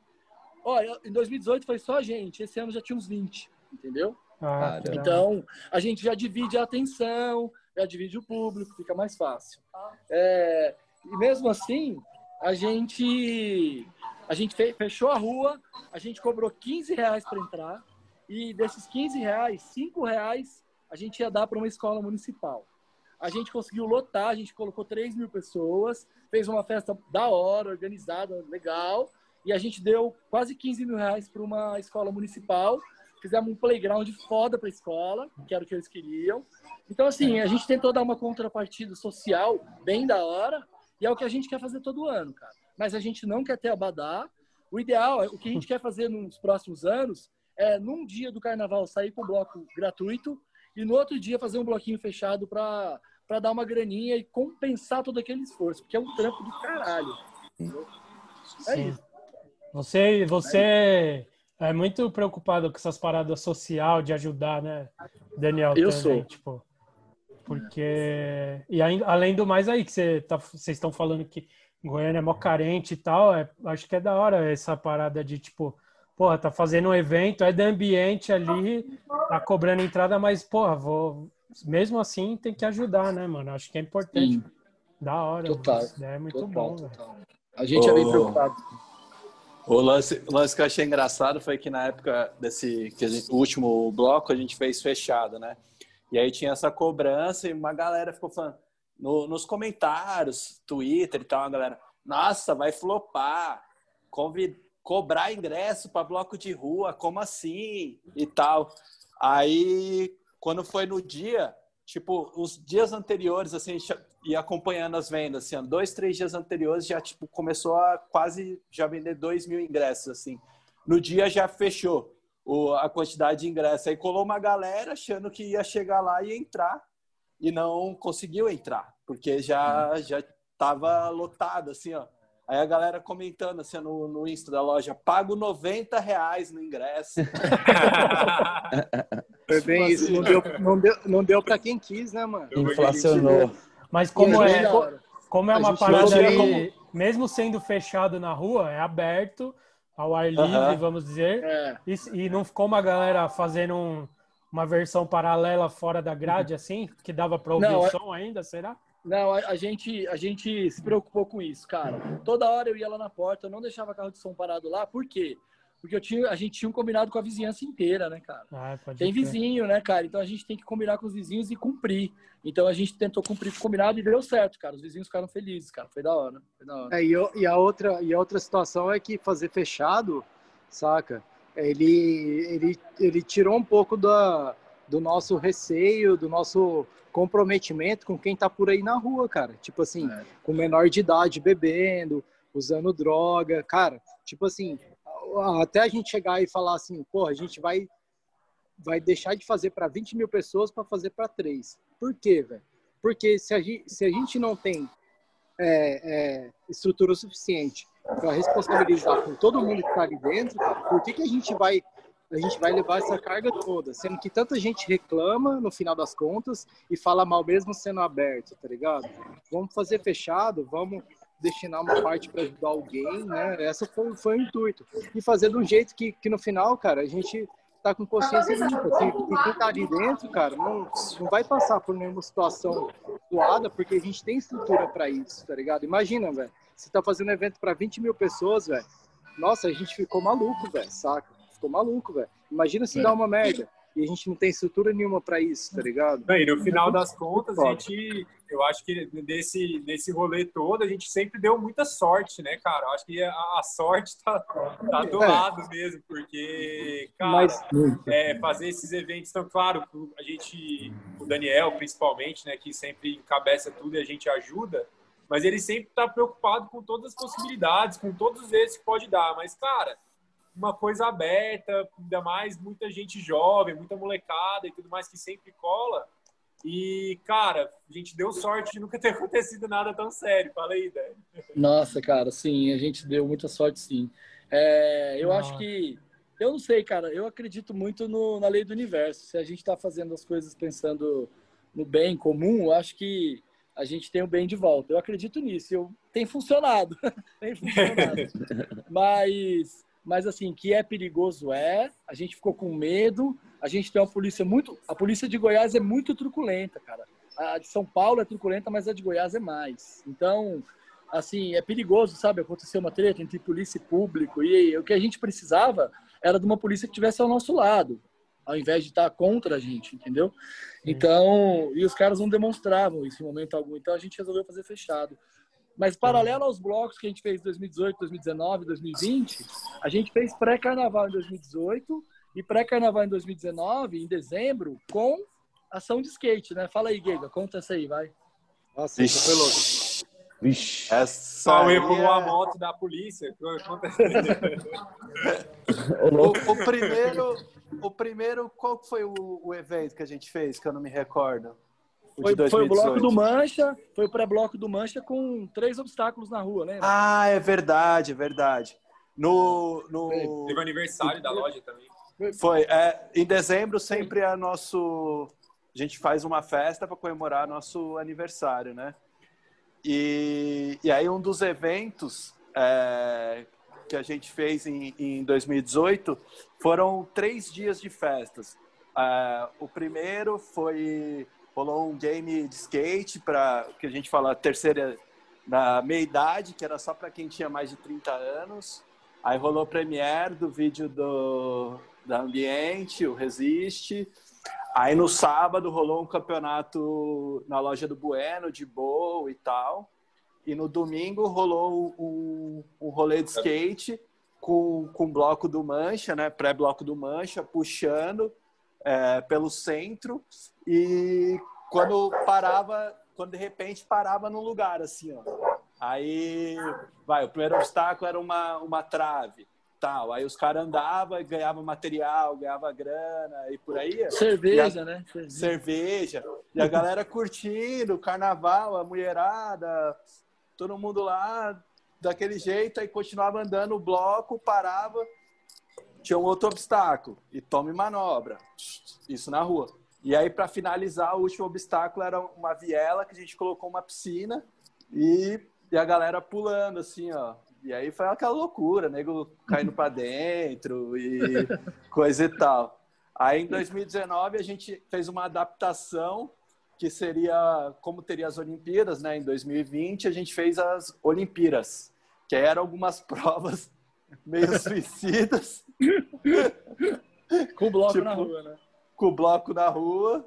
E é para finalizar, e para finalizar, como o clássico era a piscina, né? Que a galera se, se delicia ali, pula dentro, não existia Covid, então. então muito, muito, muito, louco. Eu lembro, eu, eu vou até lembrar aqui do, do Fábio Cristiano, porque uma vez ele estava em Goiânia e a gente sempre faz festa, né? E eu falei para ele, ó, oh, oh, e aí, Fábio, vamos, vamos colar no rolê? Ele, não, não, não. É, a, a pessoa que busca lugar com muita gente é porque ela não está feliz, sabe? Aí, aí depois, depois de um tempo ele estava aqui, ó, vou até cobrar essa dele aqui agora. Depois de um tempo ele estava aqui, aí ele estava no meio da gente tudo ali, no meio desse carnaval de rua, junto com o skate, ele estava com um sorriso desse tamanho na rua, aí eu fui falar para ele, ó, e aí, você falou que onde tinha muita gente, a pessoa não estava feliz? Olha o tamanho do sorriso da sua cara. Foi bem louco. Caralho. E que, vocês acham que, tipo. Porque, que nem vocês estão fazendo. A gente tá falando aqui, mano. Black Media é uma mídia de skate, Ambiente é uma loja de skate. A gente tá falando de bloco de carnaval e tal. E vocês sempre fazem essa parada. Tudo que vocês fazem, vocês metem o skate no meio, tá ligado? Vocês acham que traz gente pro skate? Tipo, a galera que nunca chegou perto começa a chegar e, e vem pro nosso universo? Ou é só naquele dia ali, ver os caras pulando, não entende nada e depois nunca mais? Como que vocês veem isso, tipo, funcionando pra galera que não é do nosso mundo, assim? Ah, cara, eu, eu vou falar pela minha visão, assim, o que, que eu vejo. É, desde, desde quando eu comecei a acompanhar aí nos eventos antes de trabalhar na loja e tudo mais, era uma parada, mano, que eu vi muita gente começar a andar de skate porque ia no evento por causa de um show ou porque era um rolê que acontecia na cidade e tudo mais. E aí pirava, via, via todo aquele clima e tudo mais, e aquilo com certeza levou muita gente a andar de skate, cara. É, e, e aí, quando a gente começou, eu acho que começou a fazer os eventos na rua e tudo mais, é legal a gente perceber a galera que a galera que não é do skate, a galera mais velha e tudo mais, até os nossos vizinhos aqui na base, onde rola geralmente os eventos de rua e tal, a galera aceitando muito mais, entendeu? Tendo, vendo o skate como uma coisa muito mais legal. A gente chegando nos lugares, falando, ah, vocês aqui as meninas que fazem aquela bagunça lá na rua, né? Tal. Então, isso é animal de ver, assim, todo dia alguém aceitando e achando muito mais legal e tendo uma visão diferente do que, do que é o skate mesmo. É, e assim, né, cara, desde o primeiro evento que a gente fez, skate, sempre teve banda, sempre teve DJ, porque assim, eu, eu, eu sempre achei que era muito importante agregar um outro público para um evento de skate, sabe? Para não ficar só no skatista. É claro que a gente precisa do skatista, mas é legal ter uma galera diferente também, né, cara? Ter uma diversidade. Para mim, a palavra é diversidade. Tem que ter diversidade, senão fica chato. E aí tá rolando, tá dando certo. Tá tendo muita diversidade no que a gente faz. Por exemplo, no bloco do Manche esse ano, agora, em 2020, teve a pista de skate estava lá funcionando, tinha moleque andando na pista e teve batalha de Vogue. Batalha de Vogue na, na frente do palco, entendeu? É isso que é da hora. É todo mundo junto. O Mug, o Mug eu tenho certeza que ele não sabe o que é uma batalha de Vogue. Que ele não Sabe, fica, ele não fica na internet, Twitter, esses bagulho, ele não. ele não Sabe, moleque? Acho que eu não sei. O que, que é? Explique-me, por favor, Daniel. Da Madonna, velho, de ficar fazendo umas danças, é. danças, danças. O céu é inteirado, né? Ah, eu tenho. Eu... Tá ligado. Internet. Imita né? aí, por favor. Eu não sei Mostra fazer. Aí, como é que é. Eu não sei fazer. É, não, não é fácil não, cara. Não é, não é para qualquer um, não. Mas é. é. uma batalha, cara, que veio da comunidade trans, sabe? Da, da, da galera trans, assim, que é. É, eles, eles a, a, galera tem casas que recebem essas pessoas, porque, pô, normalmente uma pessoa trans, cara, ou uma pessoa, pode, às vezes nem é trans, mas é da comunidade LGBT, ela não, a família não aceita essa pessoa. Então, ela, ela perde a casa, ela perde a família, então, existem as casas que recebem essas pessoas. Normalmente é uma, sei lá, cara, é uma é uma pessoa da comunidade que aluga uma casa grande e recebe a molecada para agregar mesmo e para formar uma família, entendeu? É mais ou menos isso, pelo que eu sei, é, pelo que eu entendo. E aí, cara, para eles terem uma, uma conexão entre as casas, eles fazem essas batalhas de Vogue, que são batalhas de dança e de, de kit mesmo, visual e tal. É muito louco. Tem, um, tem uma série na HBO, se não me engano é na HBO, que chama Pose. É muito da hora. Eu assisti inteira, já são duas temporadas. É muito legal para entender essa cena. É uma cena muito louca. Começou em Nova York nos anos 80. É muito da hora, muito da hora. E assim, tem a ver com skate? Talvez. Hum. Porque, talvez sim, porque a galera da Mas rua, aí acaba tendo, tá ligado? York, é, a galera de Nova York, da rua, a galera marginalizada, estigmatizada, Sim. igual skatista, cara, igual. E aí os caras se unem para se divertir, para fazer uma competição sadia, entendeu?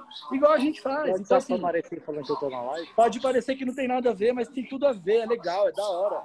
É claro que tem skatista que tem preconceito, mas a ideia é quebrar esse preconceito. Ah, não, mas esses aí, eu, eu tenho certeza que assim como você, como nós aqui da Black Media, que a gente quer distância e bloqueia, vocês também querem distância desse tipo de gente, né, velho? É, Por galera, favor. Se não tiver tolerância, não tem, não tem espaço no que a gente é. faz. Tem que ter tolerância, é o mínimo. Mas eu quero saber agora, primeiro do Daniel, depois de todo mundo aí, de sem modéstia, modéstia à parte.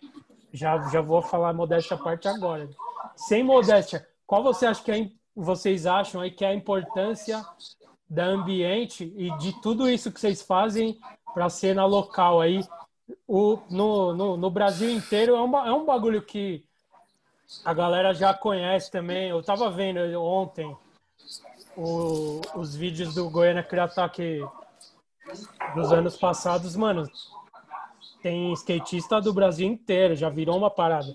Mas eu queria saber para a cena local, tá ligado? Que é menor que é de São Paulo, menor que é do Rio, lógico. Enfim, qual a importância de, da loja e de todos esses braços aí que vocês vêm abrindo para a cena local do skate. Como vocês veem a importância? É difícil falar de si mesmo, mas eu quero que fale, por favor. Não, é assim, é, quando a gente inaugurou a loja, a ideia era trazer novidade, trazer é, um oxigênio para a nossa cena. Nossa cena precisava de oxigenação, precisava de, de movimentação, né? Então, a nossa ideia era mudar a cena de skate de Goiânia, ajudar a nossa cena a evoluir, a cena de skate no primeiro momento, né, cara? E aí, como a gente sempre fez as coisas conectadas com música, com, com, com arte, a gente conseguiu ajudar na cena jovem de Goiânia. Então, é, eu, eu acho que a gente ajudou bastante na construção da cena jovem de Goiânia atual, sabe? Eu, eu tenho essa, eu tenho essa modéstia à parte, eu tenho essa clareza, cara. Eu já falei modéstia à parte antes, por isso. Vou falar de novo. Falei, sabia que você tenho, ia falar. Eu tenho, eu tenho essa clareza. A gente ajudou muito na cena, não só na cena de skate, mas na cena jovem de Goiânia, sabe? A gente tem esse papel aí, é legal isso. Sim, da hora. Vou, é. Ô, Gega, você, eu queria, você que vem da. Cubatão ainda é, é, a cidade mais poluída do universo lá? Não, não tem não mais. Não, agora, agora é símbolo de recuperação ambiental. Não tem mais aquele. Quando eu ia pra Praia Grande, tinha aquele fogaréu assim, ó, gigante na estrada. Não, esse tem, velho. Esse não, esse não apaga. Tá lá, faça chuva, faça sol, ele tá lá pegando fogo. Mas não tem o, não tem o lance que antigamente, tipo, quem é mais velho que eu, assim, tipo, na casa dos 40 por aí, conta que quando descia a serra, aí, tipo, o céu ficava laranja, assim, ó. Em Cubatão, tá ligado? É, mas ficava mesmo, é verdade. Tanta poluição, assim, era bizarro, né? É, mas respondendo a, a, Aí você, não, você saiu de lá e ficou Virou sinônimo de. Aí virou sinônimo de limpeza. Foi só você via... sair de lá? Não, isso já tem uns anos, já, já tem uns ah, anos que, que trabalhou essa. Fez um, um esquemão lá. Claro que, assim, eu, eu, eu quando eu morava em Cubatão, eu ia para São Paulo, eu achava São Paulo mais poluído que lá, saca? Mas ainda tem aquele peso das indústrias. Lá tem indústria de tudo, né, cara? É. Então, realmente é uma, é uma cidade que gera bastante poluição.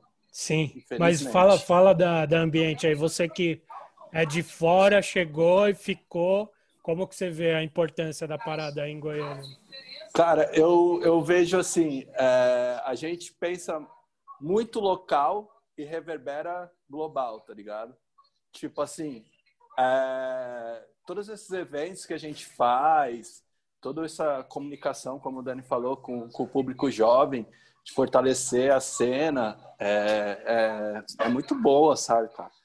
E, e os nossos eventos, assim, entram nesse, nesse ponto da galera de fora olhar, ver a vibe, sentir a vibe que a gente tem aqui e ficar empolgado e querer voltar e, e falar sempre bem da gente, sabe? Então, acho que é isso. Não tenho muito o que falar. Me perdi um pouco nas ideias aí. Você está bêbado nesse momento? Tô não, velho. Não? Bebi ontem, hoje eu tô de boa. Ah, então tudo bem. Um dia sim, um dia não. Fala aí, Luca, você. O que, que você acha? Fala aí. Não, peraí. Então, acho... Pera, não, antes. Vai, desculpa vai, te cortar. Vai, vai. Eu vou falar pro Bisnaga falar, porque aí já libera ele, porque, ó, daqui 20 minutos ele tem a live para fazer. Tem que fazer a live. então, o que, que você acha da importância da ambiente aí em Goiânia? Você que é daí.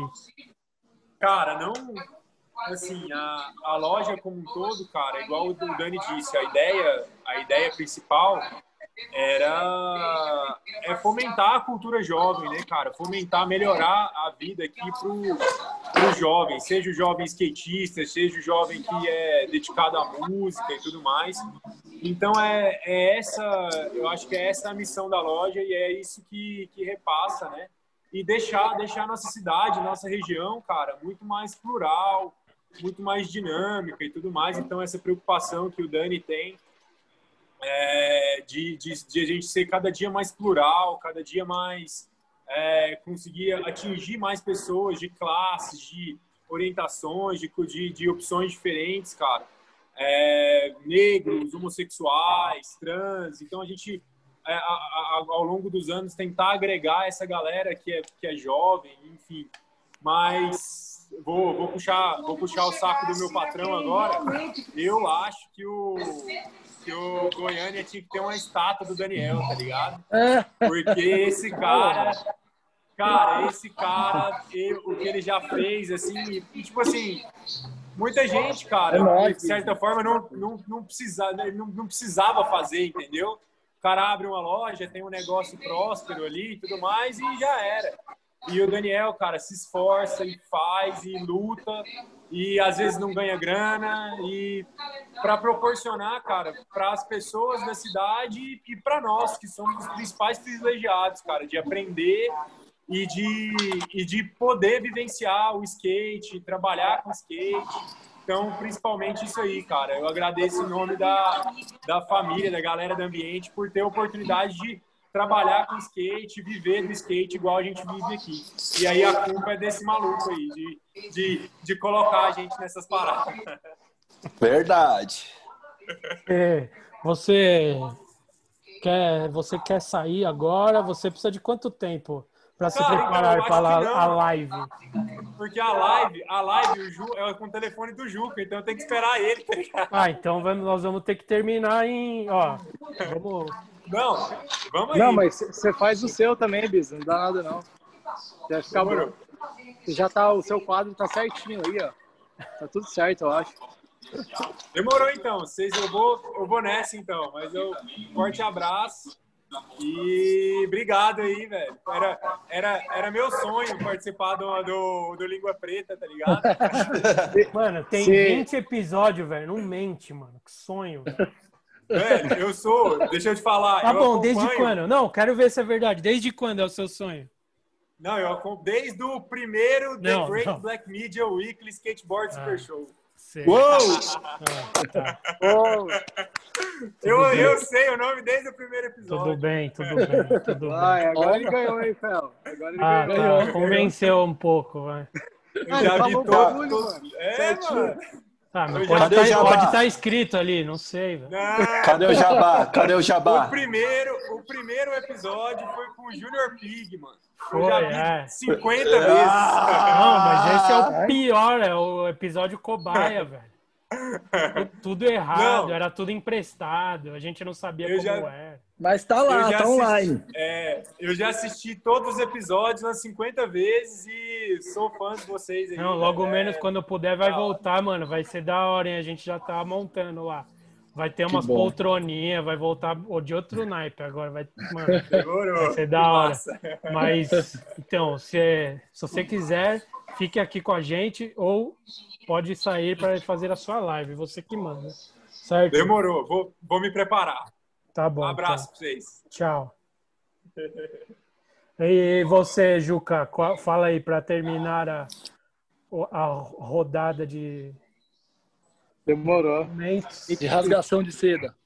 E então, se, se quiser chorar é... um pouquinho também é bom para audiência tal. Eu choro, eu choro. Pior que eu choro, mano. Pior que eu choro. É, é, é o seguinte, para mim, é, é, a ambiente, ela, ela proporcionou primeiro, tipo, para mim ter a condição de, de andar de skate e conseguir trabalhar, saca? E, e, eu vi isso sendo transformado de uma forma muito gigantesca, saca?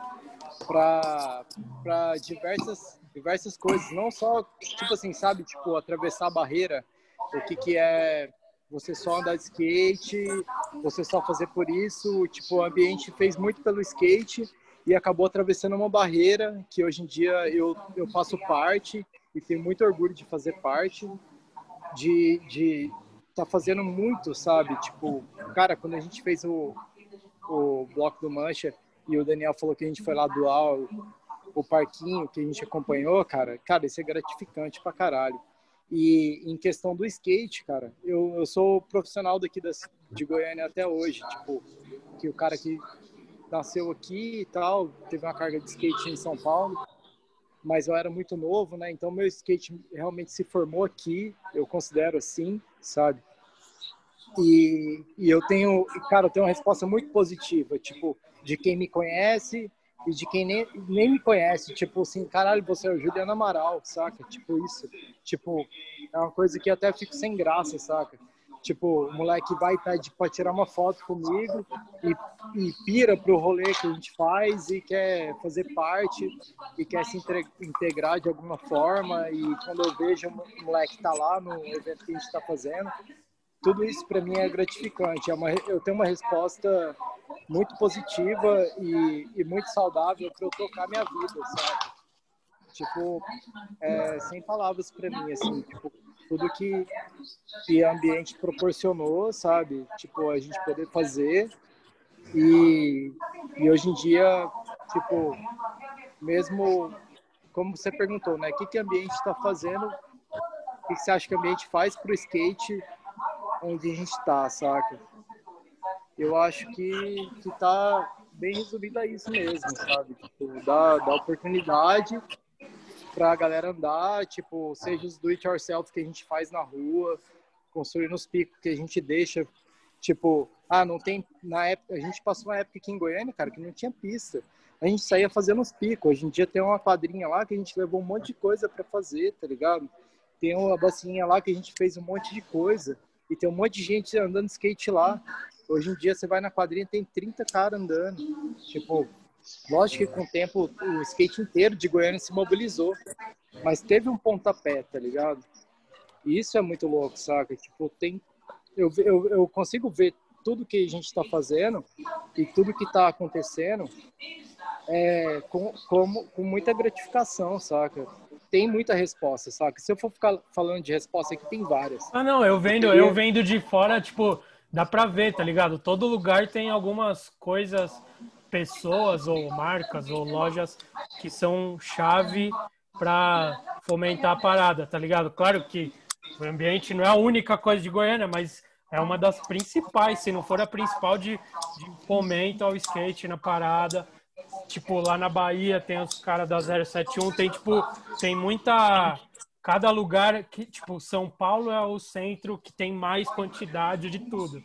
Nesse, conforme você vai se afastando mais, você precisa ter as pessoas-chave que estão dispostas a, mano, fazer a parada para trazer mais gente, para tipo você, o Guega, tal, que são, ah, os caras são skatista pro para ter uma forma de viver sem ter que abrir mão da parada e fazer outra coisa da vida, tipo assim, precisa dessas pessoas-chave.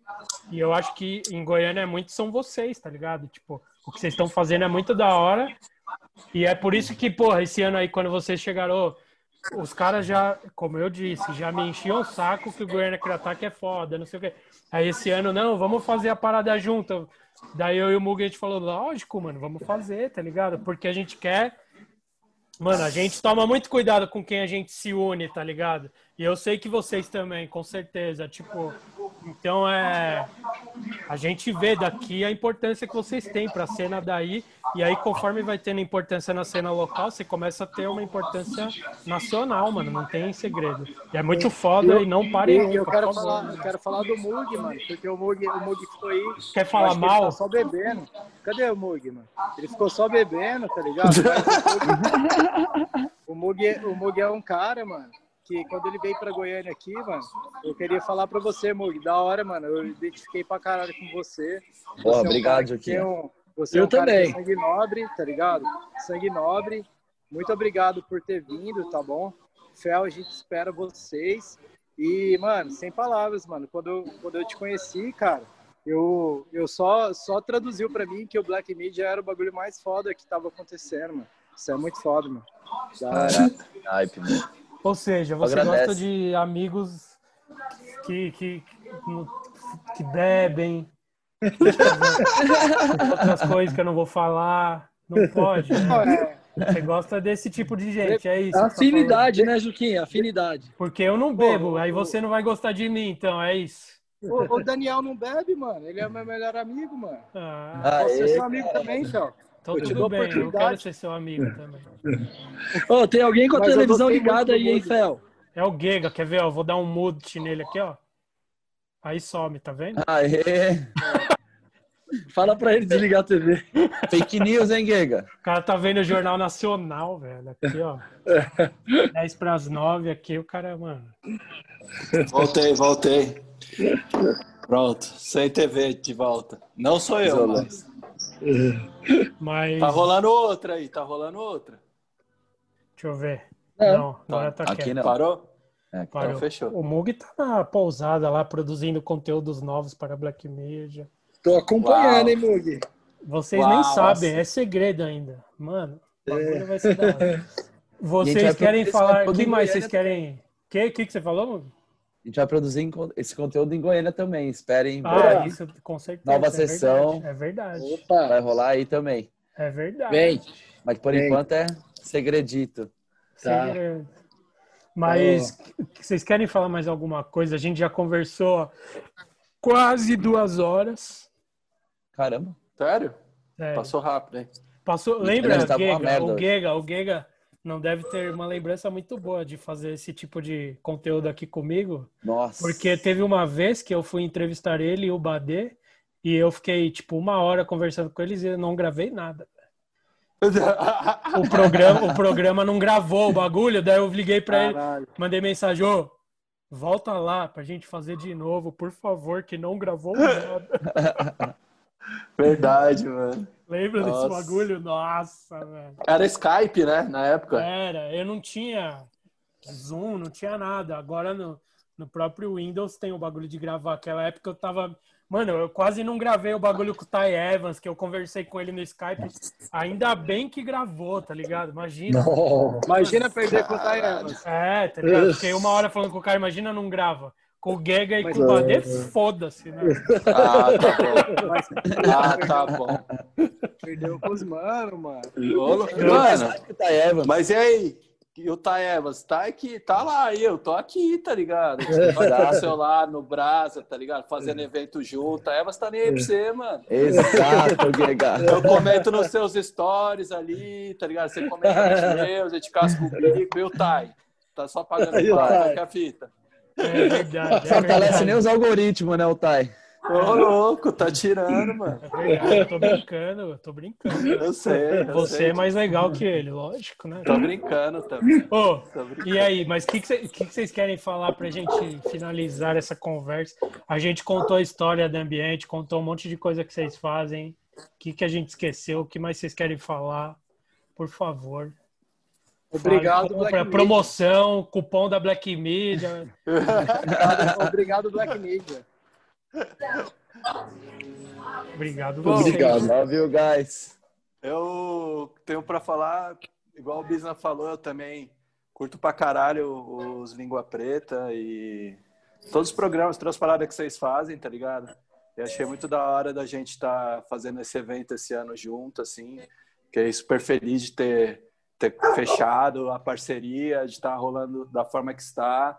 Por mais que ainda tá meio ali low profile, daqui a uns, uns dias, né, vai estar começando a bombar os vídeos Sim. e tal, os conteúdos. É, mas é isso, obrigado aí pelo espaço. Aquela hora eu viajei ali nas palavras, não, eu não entendi muito bem a pergunta, mas agora já foi. Agora é isso, vou ficar tipo o besta no podcast ali, né? Tipo, nossa, cara idiota, mano. Já era. Mas é isso, mano, da hora pra caralho. E sem palavras, mano, vocês são foda. Respect. Mas eu não pedi pra falar da Black Media, é pra falar do ambiente. velho. Sim, mas eu tô falando, tô finalizando aqui o meu agradecimento e tal. Beijo, Quantos, quantos pra minha- e-mails? Quantos e-mails você recebe por dia no financeiro arroba ambiente skate shop aí? Ah, uns 20 por ah, aí. tá de boa, 20. Tá suave. Tá tranquilo. Você, você responde a caixa de entrada e arquiva ou fica tudo na caixa de entrada uma zona? Não, eu, eu tenho. Minha métrica de trabalho é assim: se eu não li o e-mail, ele fica na caixa de entrada, que é porque eu não vou resolver aquele na hora, tá ligado? Ah, Então, a partir do momento que eu clico no e-mail é para eu resolver ele. Senão eu marco como não lido e resolvo depois, tá ligado? ah, Mas é, a, maioria do, a maioria dos e-mails é de faturamento, né, cara? De, quando, quando, chega esses lindo, quando chega esses lindos produtos na loja, é, todo mundo vê produto, eu só vejo número, né? só vejo as datas que tem que pagar depois, tá ligado? É tipo, aquele, tipo aqueles desenhos que o, o, o tigre olha pra zebra e vê um, um steak, assim. Você olha pro tênis e vê um número, que é quanto boleto. boleto.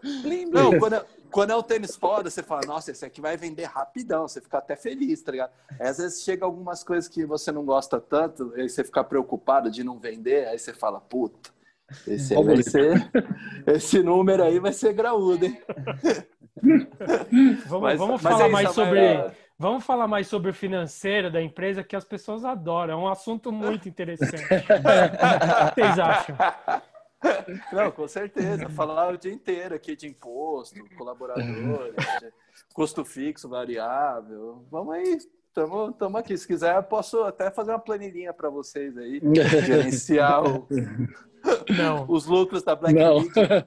Não. Mas skate shop só choradeira se começar a falar disso. É, é. Eu, quero, eu quero então que eu já dou aqui o meu, meu tchau, pessoal. Muito obrigado para todo mundo que estava ouvindo. Eu queria que o Daniel terminasse, mas espera aí. Se você tem alguma sugestão, alguma crítica para para o nosso podcast aqui, você que está ouvindo ou assistindo no YouTube, você mande para o porão, a, porão, olha eu, viajei. Porão. Podcast arroba blackmediaskate.com para ser ignorado por alguns dias. Aí a gente lembra, puta, não abri aquele e-mail faz uma semana. Aí a gente vai lá ver o que você mandou, mas a gente vê todos. Pode, pode acreditar. É verdade. se você tiver uma, se você tiver uma produção independente, quiser mandar para o porão, aí é no porão, é. Com, aí você pode mandar. Aí é outra coisa, certo. exatamente. Mas então, dito isso, eu gostaria que o senhor Daniel terminasse aqui, fala alguma coisa, fala sobre ambiente, que sei lá, mano. Se vira. A pior coisa que alguém pode fazer é isso que eu tô fazendo jogar na sua mão aí. Então você termina o programa de hoje, por favor. Vamos ver se é você, é vamos ver se você é, tem desenvoltura para lidar com imprevistos, que nem nos eventos. É, Opa. eu acho que, os, acho que os eventos ensinaram bastante sobre isso. é, cara, eu acho assim, eu acho que hoje, nos dias de hoje, é importante a gente ter uma consciência de que os nossos negócios, o que a gente faz para ganhar vida, é, tem consequências nas vidas de outras pessoas, né? Então, é, tentar fazer com que os nossos negócios e as nossas é, decisões afetem as vidas das outras pessoas de uma forma positiva. É né? uma Porque... responsabilidade, né? É, pô, eu sempre pensei nisso. O ambiente tem 17 anos, a gente ficou, pô, que uns 10 anos com uma loja só, mas aí, nessa loja já eram oito pessoas, todo mundo trabalhando. Então, eu sempre pensei, são oito famílias que estão sendo é, ajudadas ou atrapalhadas né, por, essa, por essa loja. Então, assim, eu sempre tive uma preocupação muito grande com isso. É, a gente nunca conseguiu pagar o que eu acho que as pessoas merecem, mas a gente faz o máximo que a gente pode. O Giga sabe disso melhor, tão bem quanto eu, né? Que a gente faz de tudo para ser bem justo com as pessoas que trabalham com a gente e quem está em volta também, porque não é só é quem trabalha diretamente com a gente, né? Tem o nosso fornecedor, tem o nosso vizinho ali da loja. A gente tenta ser é, o mais próximo e o mais justo possível com todo mundo, apesar de nem sempre conseguir, né? Porque é uma loja multimarcas e lojas multimarcas têm várias dificuldades financeiras. Mas a gente está fazendo nossa marca própria, né? Que é para que a gente Olha. tenha. É, ah, faz tempo. Ah, então. Então, porque você falou, do jeito que você falou, parece que era uma novidade que ia lançar ainda. Estamos não, fazendo não é. a nossa marca própria. Já em breve tempo. nas ruas. Não, não, a gente já teve várias coleções. Ah, eu sei. Nada, nada muito, nada muito volumoso, porque não, não temos grana para investir em muita coisa. Mas a gente está empenhado nisso, porque a gente acha que é importante a gente fortalecer a nossa marca. O público gosta da nossa marca. A gente tem uma uma força, né, cara? E a gente quer estar lado a lado com as marcas que a gente trabalha, né, cara? A gente trabalha com marcas muito legais e a gente quer estar lado a lado, inclusive na lucratividade, tentando ter uma lucratividade melhor para que a gente consiga fazer cada vez mais. É, o Mugi, Mugi, você tem camiseta do ambiente, né, Mugi? Tenho e uso até hoje. Pois é, tá eu sei que usa. Você usa, mas uso direto, direto, direto. Eu, eu não tenho, mas tudo bem. Eu também nunca fui para Goiânia, né? Eu não acho que eu não mereço. Eu acho não, que ele você intimou. merece. Nós vamos mandar da coleção nova para vocês dois. Já tá? Não. Vamos fazer o jabá. Vamos fazer o jabá do ambiente aqui, ó, para Black Media. Por favor, ah. vai. Cadê Faz a camiseta, Bisnaga? Traz aí. Ah, é, traz aí, traz aí, coleção traz nova. Aqui, traz a camiseta. A gente, traz a camiseta. Pô, o Bisnaga não tá... tá na live aqui, ó. Eu tô vendo ele na live aqui, não, ó. tá, Vai lá pegar, Juca, é, pega lá. Que tamanho que é? Não, tem ajudante aqui, ó. Que tamanho que é? Ele tá ao vivo G, aqui, ó. Olha só. G, Isso aqui... G, só... O que, a minha? É. G. G. Traz uma G aí. Oh, deixa eu, deixa eu falar dessa coleção aí, rapidão. Fala, por favor. Vai, eu vou, peraí, é, antes de você falar dessa coleção, ah. eu quero falar, compre o moletom da VX da Black Media. Agora você pode falar. É, bem da hora. Bem da hora. Aí, Fel. Ah. Aí, Fel. Ó, vou mandar para você. Ah, eu gostaria oh. muito, viu? Muito maravilhosa, velho. Oh. Bonito, caralho, da hora. Oh, Que foda, velho. Vou mandar para você. Mas não precisa mandar. Quando eu for para Goiânia, eu busco, mano. É caro. Não, não vou mandar. Vou mandar, vou não mandar, precisa. Vou Pessoal. Eu vou no correio todo dia, mano. Mas e daí? Mas é de graça? Porque você vai todo dia? Vai custar 20, 20 e pouco, não é o frete, mano? Não é o jabá, mano? Não, mas... Vocês, vocês, eu tenho... Eu tenho... Pagam? Os caras pagam quando vocês dão as peitas? Não, não. Ó, eu vou... Eu vou... Se você mandar, eu vou postar no perfil da Black Media, porque o meu não tem quase ninguém lá, tá? E aí da Black Media já tem 90 mil. É. Aí já vai vender um. Ah, mas, ô Fel, mas a gente nem manda para postar, não. A gente manda porque a gente quer vocês usando. Mas eu vou aí postar. Sim, sim pode sim. Postar, pode postar. Porque não, a gente, quando, quando a pessoa que manda é legal, a gente posta. Tem é. pessoas gente... que mandam que a gente não posta nada. e eu não, quero, gente... eu não quero falar aqui também, mas se a gente não gosta muito, até às vezes até vende. Cara, louco. Enjoei deles. Se liga, essa, essa, série aí, essa série é uma série que a gente chama de Karma Cerrado, porque a gente tem o nosso cerrado aqui, né, cara, em volta da gente, uhum. que é o bioma, é um dos biomas mais antigos do planeta e está sendo tomado por incêndios criminosos, né? Não sei se vocês, vocês devem estar sabendo, né? O Cerrado, Sim. o Pantanal, Ricardo Salles. Filho da é, puta. Exatamente. Tem nome, os incêndios, os incêndios têm nome, né? Tô ligado. E, e aí a gente resolveu fazer uma coleção chamada Karma Cerrado, que é o karma, né, cara? Se a gente botar fogo nos bichos, logo uma hora esse fogo vem de volta pra volta, gente. Né? E volta e é o seguinte, cara, as camisetas são camisetas, bonés, adesivos, shape e vai ter até outras coisas aí que vai ser surpresa, mas é o seguinte, são os três, são três bichos do cerrado, o gavião carcará, que é esse que vocês viram, a Onça Pintada e o Lobo Guará, cara. Tá linda a série e nós vamos mandar para vocês. Lobo Guará tá mais, tá mais bonito que o da nota de 200 reais, né? Puta, muito melhor. Bota aquele lá parece que lá. tá morrendo, né, já, velho? Não, aquele, pelo amor de Deus. Quem fez as artes, Daniel? É o nosso designer, o Rodrigo Pafonso. Ele é foda, cara. Ele é foda. Ele faz, ele faz as artes do Goiânia Criou Ataque e ele fez essa série. A gente chama sempre os artistas para fazer as séries de camisetas e essa foi com ele, chama Karma Serrada. Bem legal, ficou bem animal, legal. animal. Eu tô bem orgulhoso dessa série aí, cara. Então compre. E ela tem, um, e ela tem sentido, né? Você que tá ouvindo e assistindo, Sim. compre. Compre. Se você não comprar, não adianta nada achar da hora. Você entendeu? Tem que comprar o bagulho. Compra. Você pode é... até comprar sem elogiar. É melhor que só elogiar sem comprar. É. Se você preferir. Olha o Lobo Guará.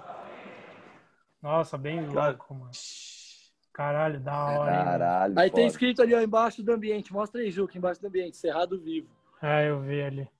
Cerrado Vivo, é. Bem legal. Muito foda, mano. Animal, animal. A gente tá orgulhoso dessa aí, viu? Porra, muito da hora, mano. Tá Motivos louco. não faltam. Então, ó, com, com a live do Goiânia Crew Attack 2020 rolando ao mesmo tempo que nós estamos gravando esse Língua Preta, a gente, será que ele tá falando muita besteira? Tem 50 que, pessoas. Que, né? que, mo que, modernidade, hein, mano? Tá moderno demais. Live da live. Ele usou o filtro, ó, o filtro que eu falei de, de dar o mirror é, na câmera, ó, tá funcionando. Tá certinho, certinho. É isso aí. Aí, ó, o Chapa, o Chapa entrou, olha, olha o Chapa aqui, ó. lá. O Chapa, ele não, o Chapa, você perceba nessa imagem aqui, você que está no YouTube, que ele não faz nada sem querer. Olha este boné dele. Bem vermelhão.